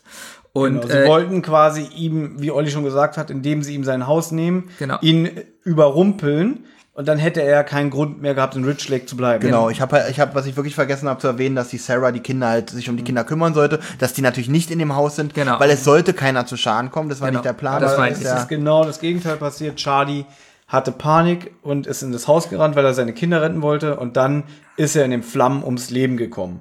Und die Cassandra in ihrem Tagebuch erzählt das jetzt halt. Und dann sagt sie auch, sie schämt sich für alle. Aber es kommt dann irgendwie so raus, dass das, also alle haben sich mitschuldig gemacht, alle. weil und- keiner die Wahrheit ausgesprochen Und keiner, hat, was also ich glaube, dann ist wieder so ein Zeitsprung. Sie kann mit dieser Schuld nicht leben, aber sie kann etwas tun dagegen. Und ähm, sie findet es halt ganz schlimm, dass ähm, niemand geht in die Kirche und beichtet, keiner redet drüber. Es ist halt einfach so ein offenes Geheimnis. Und sie entschließt sich dann dazu, das Geld, was sie gespart hat, äh, quasi den Kindern, die ja inzwischen im Waisenhaus abgegeben wurden, äh, denen zu spenden. Dann kommt wieder ein kleiner, glaube ich, Zeitsprung, dass sie sagt, Joe hat rausgefunden, das Geld ist nicht da. aber weiß nicht, was mit dem Geld passiert ist. Ja, und, und er geht natürlich zu ihr hin und, und spricht sie darauf an und sie sagt aber, sie schweigt. Und das Letzte, was sie dann quasi noch in ihr Tagebuch schreibt, ist, dass sie sagt, sie war dumm, dieses Tagebuch äh, anzufertigen, aber sie will es auch nicht wegschmeißen oder so, weil es enthält die Das Wahrheit. ist das einzige Dokument, wo die Wahrheit drin steht. Genau. Und deswegen möchte sie es behalten und hat es dann halt in der Kirche versteckt. Bevor das Dorf geflutet bevor wurde. das Dorf gefunden und bei jedem Zeitsprung ist ihre Stimme leicht anders, so, so das Gefühl und so. Ich finde das wirklich stark geschauspielert. An der Stelle kommt jetzt, glaube ich, da endet ja das Tagebuch, jetzt kommt der Erzähler wieder ins Spiel. also vorher ist wieder dieser Übergang von der Stimme der Cassandra zu Joe. Genau, auch wieder sehr Ja. stimmungsvoll gemacht und wirklich, dann endet das Buch. Man, äh, der Erzähler erzählt noch, wie sie es zuklappt. Auch eine schöne Stelle. Ähm, Und alle erstmal äh, im Raum sind, man hört den Kamin weiteren prasseln und keiner und sagt keiner was. sprach ein Wort. Und dann dachte ich so, wie schön erzählt. Und dann kommt wirklich diese Stelle, da sagt der, der Erzähler sagt ja schon, bis Cedric dann äh, Karl. die- Karl dann Karl die Stille bricht das Schweigen. bricht das Schweigen. Aber bevor das passiert, hört man ja kurz die Stille und dann dieses, ja, ja. Und das, das ist Cedric. Das finde ich das schlecht. Ist, naja, nicht Das schlecht, so- aber es ist mir auch aufgefallen, weil nach dem Motto, Karl bricht die Stille, aber vorher so, ja, Nee, selbst wenn jetzt, selbst wenn der Erzähler das nicht aufgeklärt hätte, dass Karl jetzt mit äh, die Stille bricht, finde ich einfach, es hätte wirklich komplett still sein müssen. So, das Knistern ja, aber dieses, ja, ja, ist wieder so, ach, na ja. aber das ist jetzt die Schuld von Heike Dine Körting. Na, definitiv. Der Regisseur. Äh, ich mach ist wohl nicht dem- so pfiffig. Ich mache dem Herrn Liefen, so heißt er, glaube ich, keinen Vorwurf. Ja, und äh, Cedric erzählt dann, ähm, dass äh, alle tot Ne, genau. Ähm, Außer Paul, was er Karl, fragt, Ja, na, es lebt nur noch von dem, die das geplant haben, lebt Genau, nur noch. lebt Paul. nur noch der Paul, der äh, noch jeden Tag an den See ähm, ging und glaubt, dass, äh, weil er glaubt, dass Charlie ihn irgendwann holen wird. Also er ist wahnsinnig, kann man es, jetzt nicht sagen. es stimmt Der ist, nicht ganz. Es leben außer Paul noch Cedric selber. Ja, natürlich. Und Ja. der Joseph. Ja. Also der war ja auch daran beteiligt. Witzig, du hast recht, aber die sagen trotzdem ganz oft original so, dass noch Paul lebt. Ja, genau. Und das finde ich aber auch wieder sehr traurig, was jetzt kommt, dass Paul quasi jeden einzelnen Tag, seit der See äh, quasi entstanden ist, da war und mit Charlie gesprochen hat. Und dass, als dann die Taucher auf dem See waren und er das Licht gesehen hat, er dachte, das ist jetzt Charlie und er will, dass ich komme. Und dann sagt auch der, der, der Cedric so, ich glaube, er wartet nur darauf, dass, dass Charlie ihn holt. Genau, ganz traurig, dass er eigentlich gar nicht mehr so, so, so leben will, Oder? sondern Also es ist eine echt bedrückende Schwere, was für Ja. diese Art von Hörspielserie sehr ungewohnt ist. Jetzt finde ich sehr schön, ich glaube, die Stelle kommt auch jetzt schon, wo Cedric fragt, Was werden sie was, tun? Mhm. was gedenkt er jetzt zu tun, weil er und die anderen ja für den Tod der, äh, des Vaters verantwortlich Aber sind. toll, oder? Er weiß ja, dass er auch, mit Auch- schuld ist und irgendwie so fragt so, was wollen sie jetzt Auch machen? ne? absolut Blockbuster-like, eigentlich könnte in jedem guten Film eingebaut sein, dieses, was, was, was gedenkt er zu tun? Genau, also finde er würde, er will, er würde sich dem stellen. Jetzt ein bisschen äh, traurig, weil Joan relativ emotionslos, naja, Mr. Myers ist jetzt halt unser Vater und wir kannten Charlie ja nicht. Das finde ich ein bisschen krass. Das finde ich auch krass. finde ich Der richtig hat, gut. Ich, ich, gut von mir aus, aber ich finde es deswegen krass, weil sie hat gerade erfahren, dass ihr leiblicher Vater sein Leben geopfert hat, weil er die beiden retten wollte. Und das berührt sie in der Stelle, habe ich das Gefühl, überhaupt nicht, weil du ist ja aber- nicht mein Wenn du Vater. aber kann überhaupt kein Gefühl hast zu dem Menschen. Selbst wenn ich Das kann hören, ich verstehen, nein, was du sagst, ne? Okay, aber selbst wenn ich hören würde, ein wildfremder Mann würde in Mhm. ein Haus stürmen, um mich zu retten. Sie erfährt, dass ihr leiblicher Vater Mhm. das getan hätte. das, das findet sie ja vielleicht im Nachhinein noch, die nächsten Tage traurig Ich wollte so. gerade sagen, in es ist realistisch, Moment- dass sie in dem Moment Genau. vielleicht noch äh, erstmal von den ganzen Informationen ein bisschen überrumpelt ist, ein bisschen Ja. überfordert ist. Und in dem Moment ist die Reaktion halt nachvollziehbar. Es ist aber halt, man merkt es halt. Sie, also für mich relativiert sie ein bisschen diese, ähm, diese Reaktion, weil ich glaube, Karl bedankt sich ja dann noch dafür, dass Genau. er quasi, also Cedric, den Brief geschrieben hat, dass er quasi den Willen von Cassandra nachgegangen ist. Und dann sagt der Cedric auch so, sie bedanken sich bei mir. Ich bin schuld, ich bin mitschuld, dass Genau. ihr Vater gestorben ist. Und dann sagt Joan, ja, aber ich glaube, sie und jeder Einzelne, der daran schuld ist, hat dafür bezahlt. Und das ist so eine. Und ich dachte, an der Stelle dachte ich, die Folge ist zu Ende, weil die Musik ging auch ein bisschen länger. Und da dachte ich, was, ich dachte, wenn das jetzt zu Ende ist, ist es eigentlich auch ein richtig geiles Ende. Ja, Ja? Oder? habe ich Ja. auch gedacht. fände ich, also das, was du gerade sagst, wenn hier die Folge enden würde, wäre das wirklich für ein Drei-Fragezeichen-Hörspiel bahnbrechend. Genau. Leider, und ich sage es wirklich mit Absicht, leider kommt noch eine letzte Szene. Ja. Dann äh, sagt Thomas Fritsch, nicht nur ähm, Joan und Karl reisten ab, auch die drei Fragezeichen wollten am nächsten Tag dann wieder nach Hause fahren. Dann wird noch gesagt, dass sie äh, Darren mitnehmen, denn der Cedric sagt ausdrücklich, komm, fahr mal mit den Jungs mit. Ich war sowieso dagegen, dass du hier kommst. Dieses Kaff hier, das ist nichts für einen Jungen. Fand ich in dem Sinne unnötig, hätte gereicht, wenn die drei Detektive zurückfahren. Dass da, dass da nochmal über Dar Darren erzählt wurde, fand ich, naja. Aber Aber finde ich aber ganz gut, dass man erfährt, was aus dem wird, weil ich mir nicht vorstellen könnte, dass nach der ganzen Aktion der da noch freiwillig bleiben würde und dass dann der Cedric auch sagt, hier nehmt den mal mit, ihr fahrt doch sowieso nach Kalifornien. Mhm. Und hier wir- sind ja eh alles nur Mörder. Genau, und wir wissen, wir wissen ja, dass äh, er sowieso nach Los Angeles zieht. Oder er hat sich gedacht, naja, der MG, der ist so klein, da passt noch Also der Darren auch rein. wenn das Ende nach Jones Zitat wirklich mega gewesen wäre, fand ich an der Stelle wieder ein bisschen schön, wie der Erzähler wieder ähm, ähm, erzählt, dass sie halt wie am Anfang sich wieder umschauen, es ist wieder alles menschenleer, Ja. der schlammige Weg und es ist so dieser Bezug auf den Anfang. Aber mit anderen Augen auch- jetzt, ne? Mit anderen Augen, aber der Bezug auf den Anfang finde ich hier schon wieder so Hollywood-mäßig, ja, dass mich das auch ein bisschen, das auch ein bisschen Gänsehaut verursacht hat. Warte mal, Benjamin will was sagen? Ja, ich habe immer ein Problem damit mit Justus. nein, nein, nein, nein, nein, Hier, nein, nein. hier müsste der Podcast enden. Eine Rotz- und Wasserproduktion. Er ist ja, glaube ich, immer sehr Schlau. gesetzestreu. Ja, dass schlau. er einfach sagt, das sind lauter Mörder, das ist nicht, Genau, und dass äh, es nicht zur Rechenschaft Es sind aber schon wird. mehrere Folgen so gewesen, wo ich mich so gefragt habe, so jetzt lässt er ihn eigentlich gehen und er hat doch eigentlich jetzt gerade was ganz Schlimmes gemacht, der Typ oder so. Na gut, ich das- meine, der Typ am Ende von Der unheimliche Drache, den lässt er ja auch gehen, aber weil er halt äh, denkt, der Typ ist gar kein Verbrecher und er gibt ihm ja eine Chance. Und im Prinzip sind das vom Gesetz her alle Verbrecher, aber so wie die Joan es sagt, ihr habt einen Fehler gemacht. Ja, aber Und ihr habt dafür bezahlt. Da, da kann ich Justus nicht greifen, wenn ich ehrlich Aber bin. was wäre Justus für ein Arschloch, wenn er sich jetzt hinstellen würde, pass mal auf, ich rufe jetzt die Polizei, denn ihr seid alle Mörder. Na, ist er jetzt gesetzestreu oder nicht? Ja, aber Justus ist, auch wenn er oft, äh, wie du schon sagst, gesetzestreu ist, ist er ja trotzdem immer noch ein Mensch. Außerdem, außerdem Ja. gut, ich, ich, ich gehe jetzt einfach mal nach dem deutschen Gesetz. Ja. Es wäre Totschlag und ich glaube, Totschlag, es wäre verjährt mittlerweile Aber- nach 50 Jahren. Ihr sagt gerade, wie geil es wäre, die Folge würde mit diesem letzten Satz von der Ja. Joan enden. Ja. Jetzt stell dir gerade vor, dann sagt Justus, Moment mal. Die Musik kommt so, der Abspann schon, der so, Moment. Und dann hörst du so, tü, tü, tü, tü, tü, tü. Äh, Inspektor Cotta, kommen Sie mal bitte rum, hier sind alles Mörder.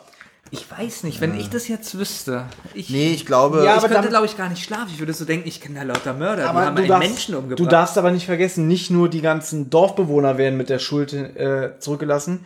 Theoretisch werden auch die Detektive mit so einem schalen, ekligen Gefühl zurückgelassen. Aber jetzt kommt's. Ich möchte ganz kurz das jetzt zu Ende bringen. Die begegnen jetzt nochmal der Dr. Holloway und sie verabschieden sich von ihr.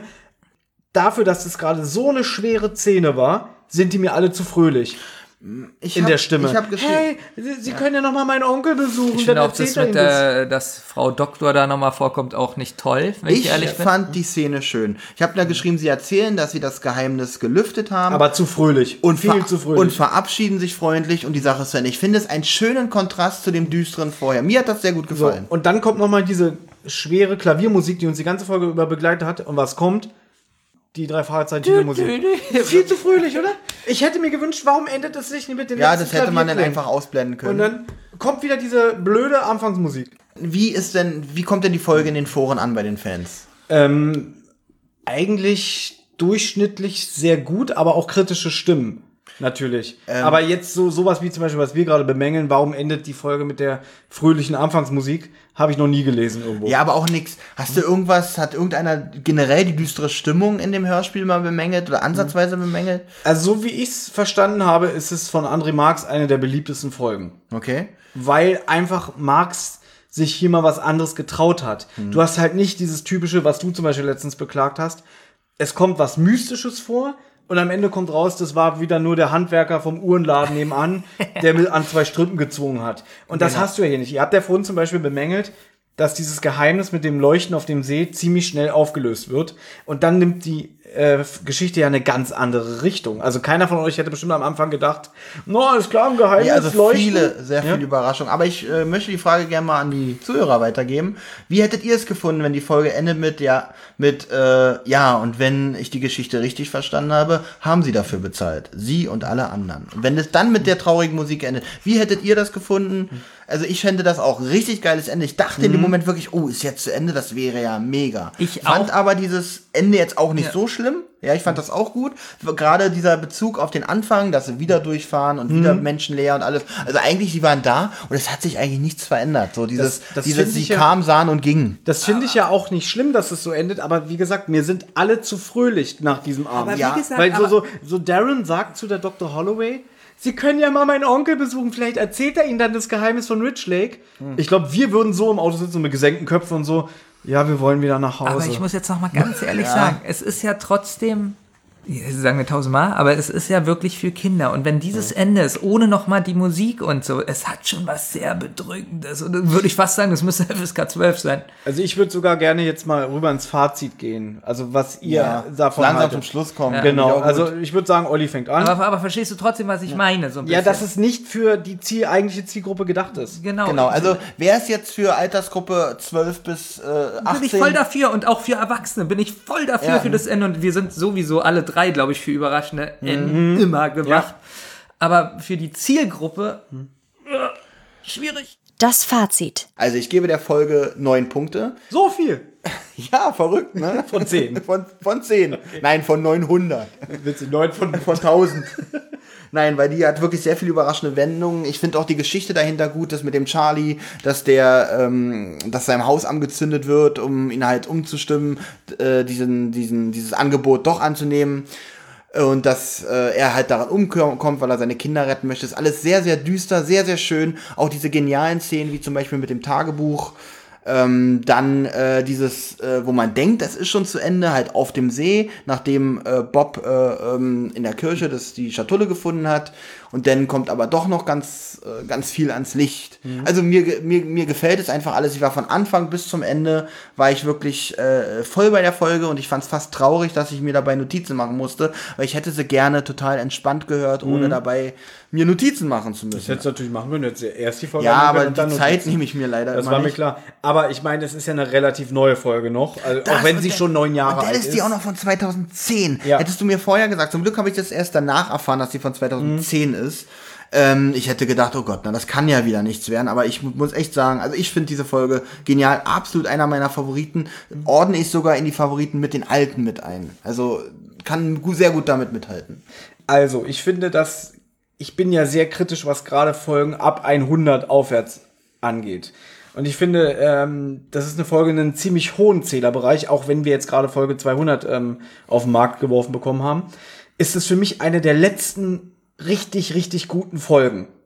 Wie du schon sagst, irgendwie so dafür, dass, dass es so eine neue Folge ist, es ist ein richtig spannendes Hörspiel. Es passiert so viel und du hast auch so viele gute ähm, atmosphärische Szenen. Wie gesagt, ich mag, dass der Erzähler so ein bisschen reduzierter ist, obwohl mir auffallen ist, er macht schon ziemlich viel, gerade die Tauchszenen. Und trotzdem kommt mir der Erzähler relativ sparsam eingesetzt vor. Du tust ihm hier fast Unrecht, also mit sparsam eingesetzt. Er macht's auch noch sehr gut. Also Ja. er bringt das sehr stimmungsvoll rüber und zeichnet dir wirklich Bilder in deinen Kopf, was er Genau. hier erzählt. Also großes Lob in der Stelle an Thomas Fritsch für diese Leistung. Dann überhaupt der ganze Kniff, so wie das erzählt ist. Ähm, die Tauchszene finde ich ganz, ganz klasse. Das Ende sowieso, dass die Folge so mutig ist, äh, so eine emotionale äh, äh, Geschichte da aufzubauen. Also auch mit dem Tagebuch, wie das umgesetzt wurde. Ich habe ja vorher das Buch gelesen, bevor das Hörspiel kam. Äh, und da war ich schon damals begeistert, weil ich dachte, wow, habe ich noch nie in einem Drei-Fragezeichen-Buch irgendwie erlebt. Diesen, diesen erzählerischen Kniff. Frage Ja? an das Buch. Ähm, en, An das Buch. Du Thomas, aber auch ich, das warte, Buch ich rede jetzt nicht so mit, ich rede jetzt nicht mit dir, ich rede mit dem Buch. Nein, Frage an dich über das Buch. Endet das genauso? Ja, es ist, sie, also muss man auch sagen, ähm, André Mininger hat sich sehr an, das, ähm, an die Vorlage gehalten. Ja.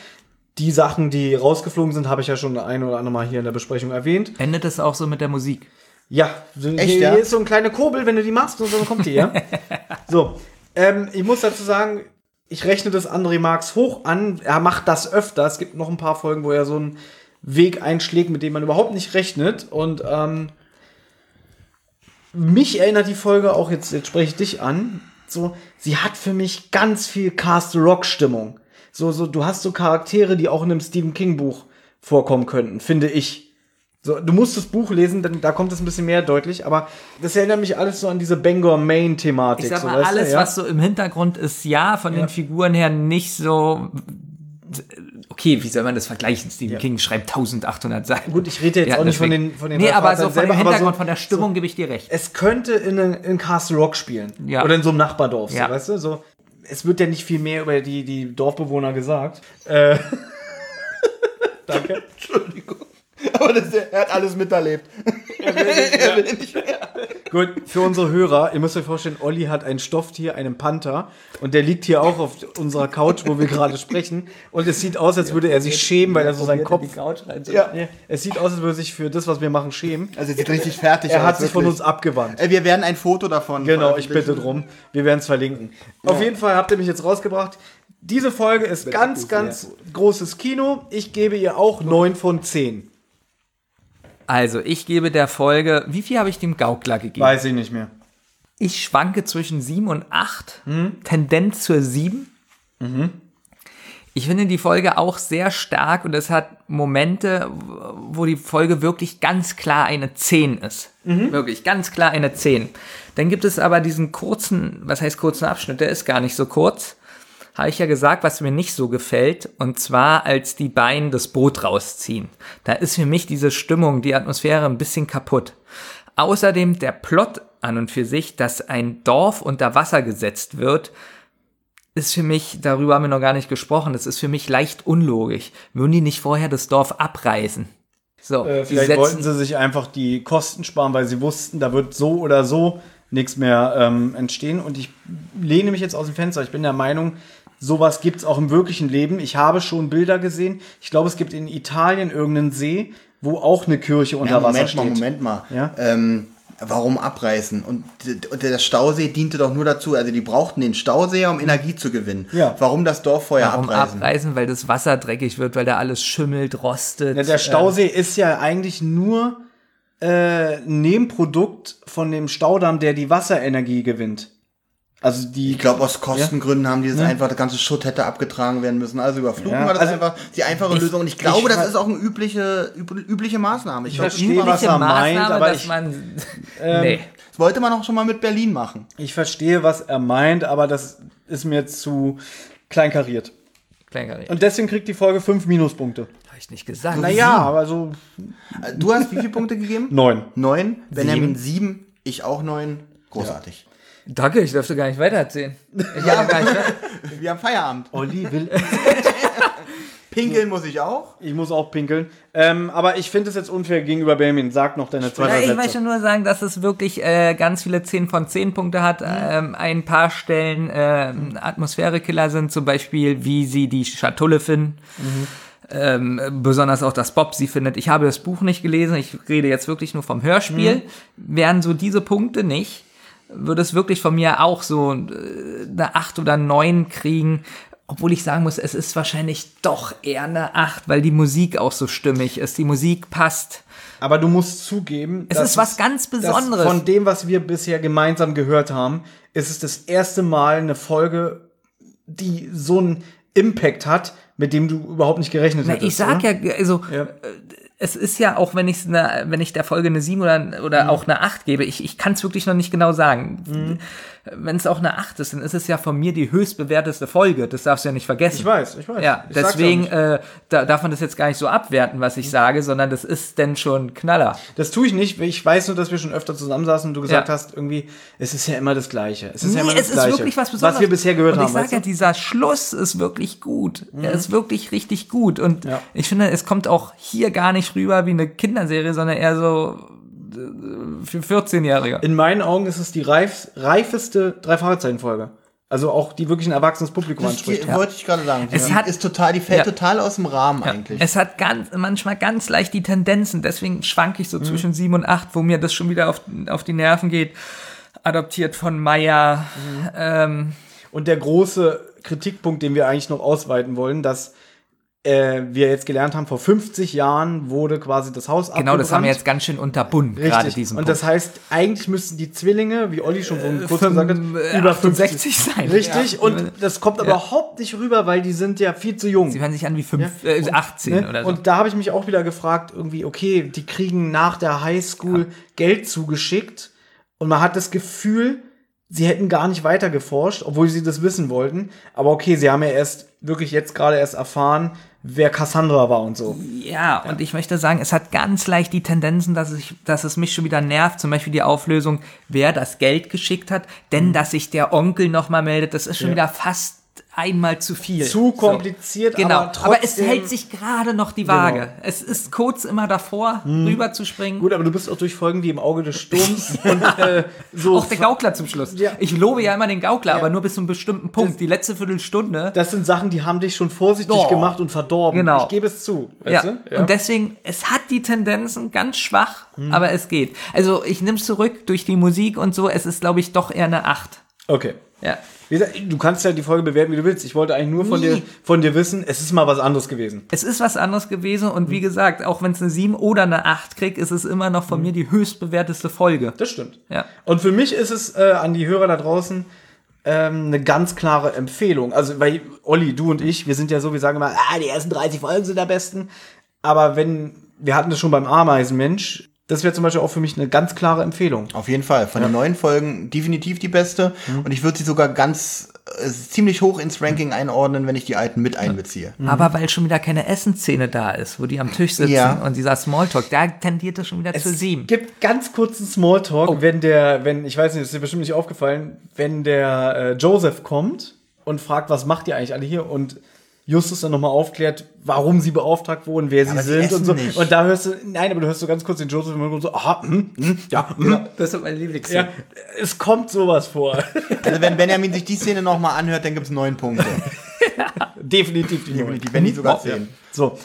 Okay, Olli will ins Bett, Benjamin will ins Bett, ich will auch nach Hause, ich, Ich fand morgen. uns heute sehr anstrengend. Ich freue mich sehr, die Folge mit euch besprochen zu haben. Ich wollte sie eigentlich mit Olli alleine machen, aber ich freue mich auch, dass du sie sogar noch gehört hast. Ja, jetzt hast du gemerkt auch, dass ich äh, sehr, äh, sehr wichtig war für die Folge. Warst du ja auch. Was? Du warst so wichtig für die Folge. Wow. Ja. Ja? Oh, ich höre schon die Abspannmusik. Ich glaube, wir müssen Schluss machen. Es hat mir großen Spaß gemacht mit euch. Ich hoffe, wir sehen uns in dieser Konstellation sehr schnell wieder. Ich hoffe, wir sehen uns in dieser Konstellation nie mehr wieder. Ich hoffe, dass wir den Podcast einstellen, weil ich habe keinen Bock mehr auf das Geschneide. Ja. Tschüss. Tschüss.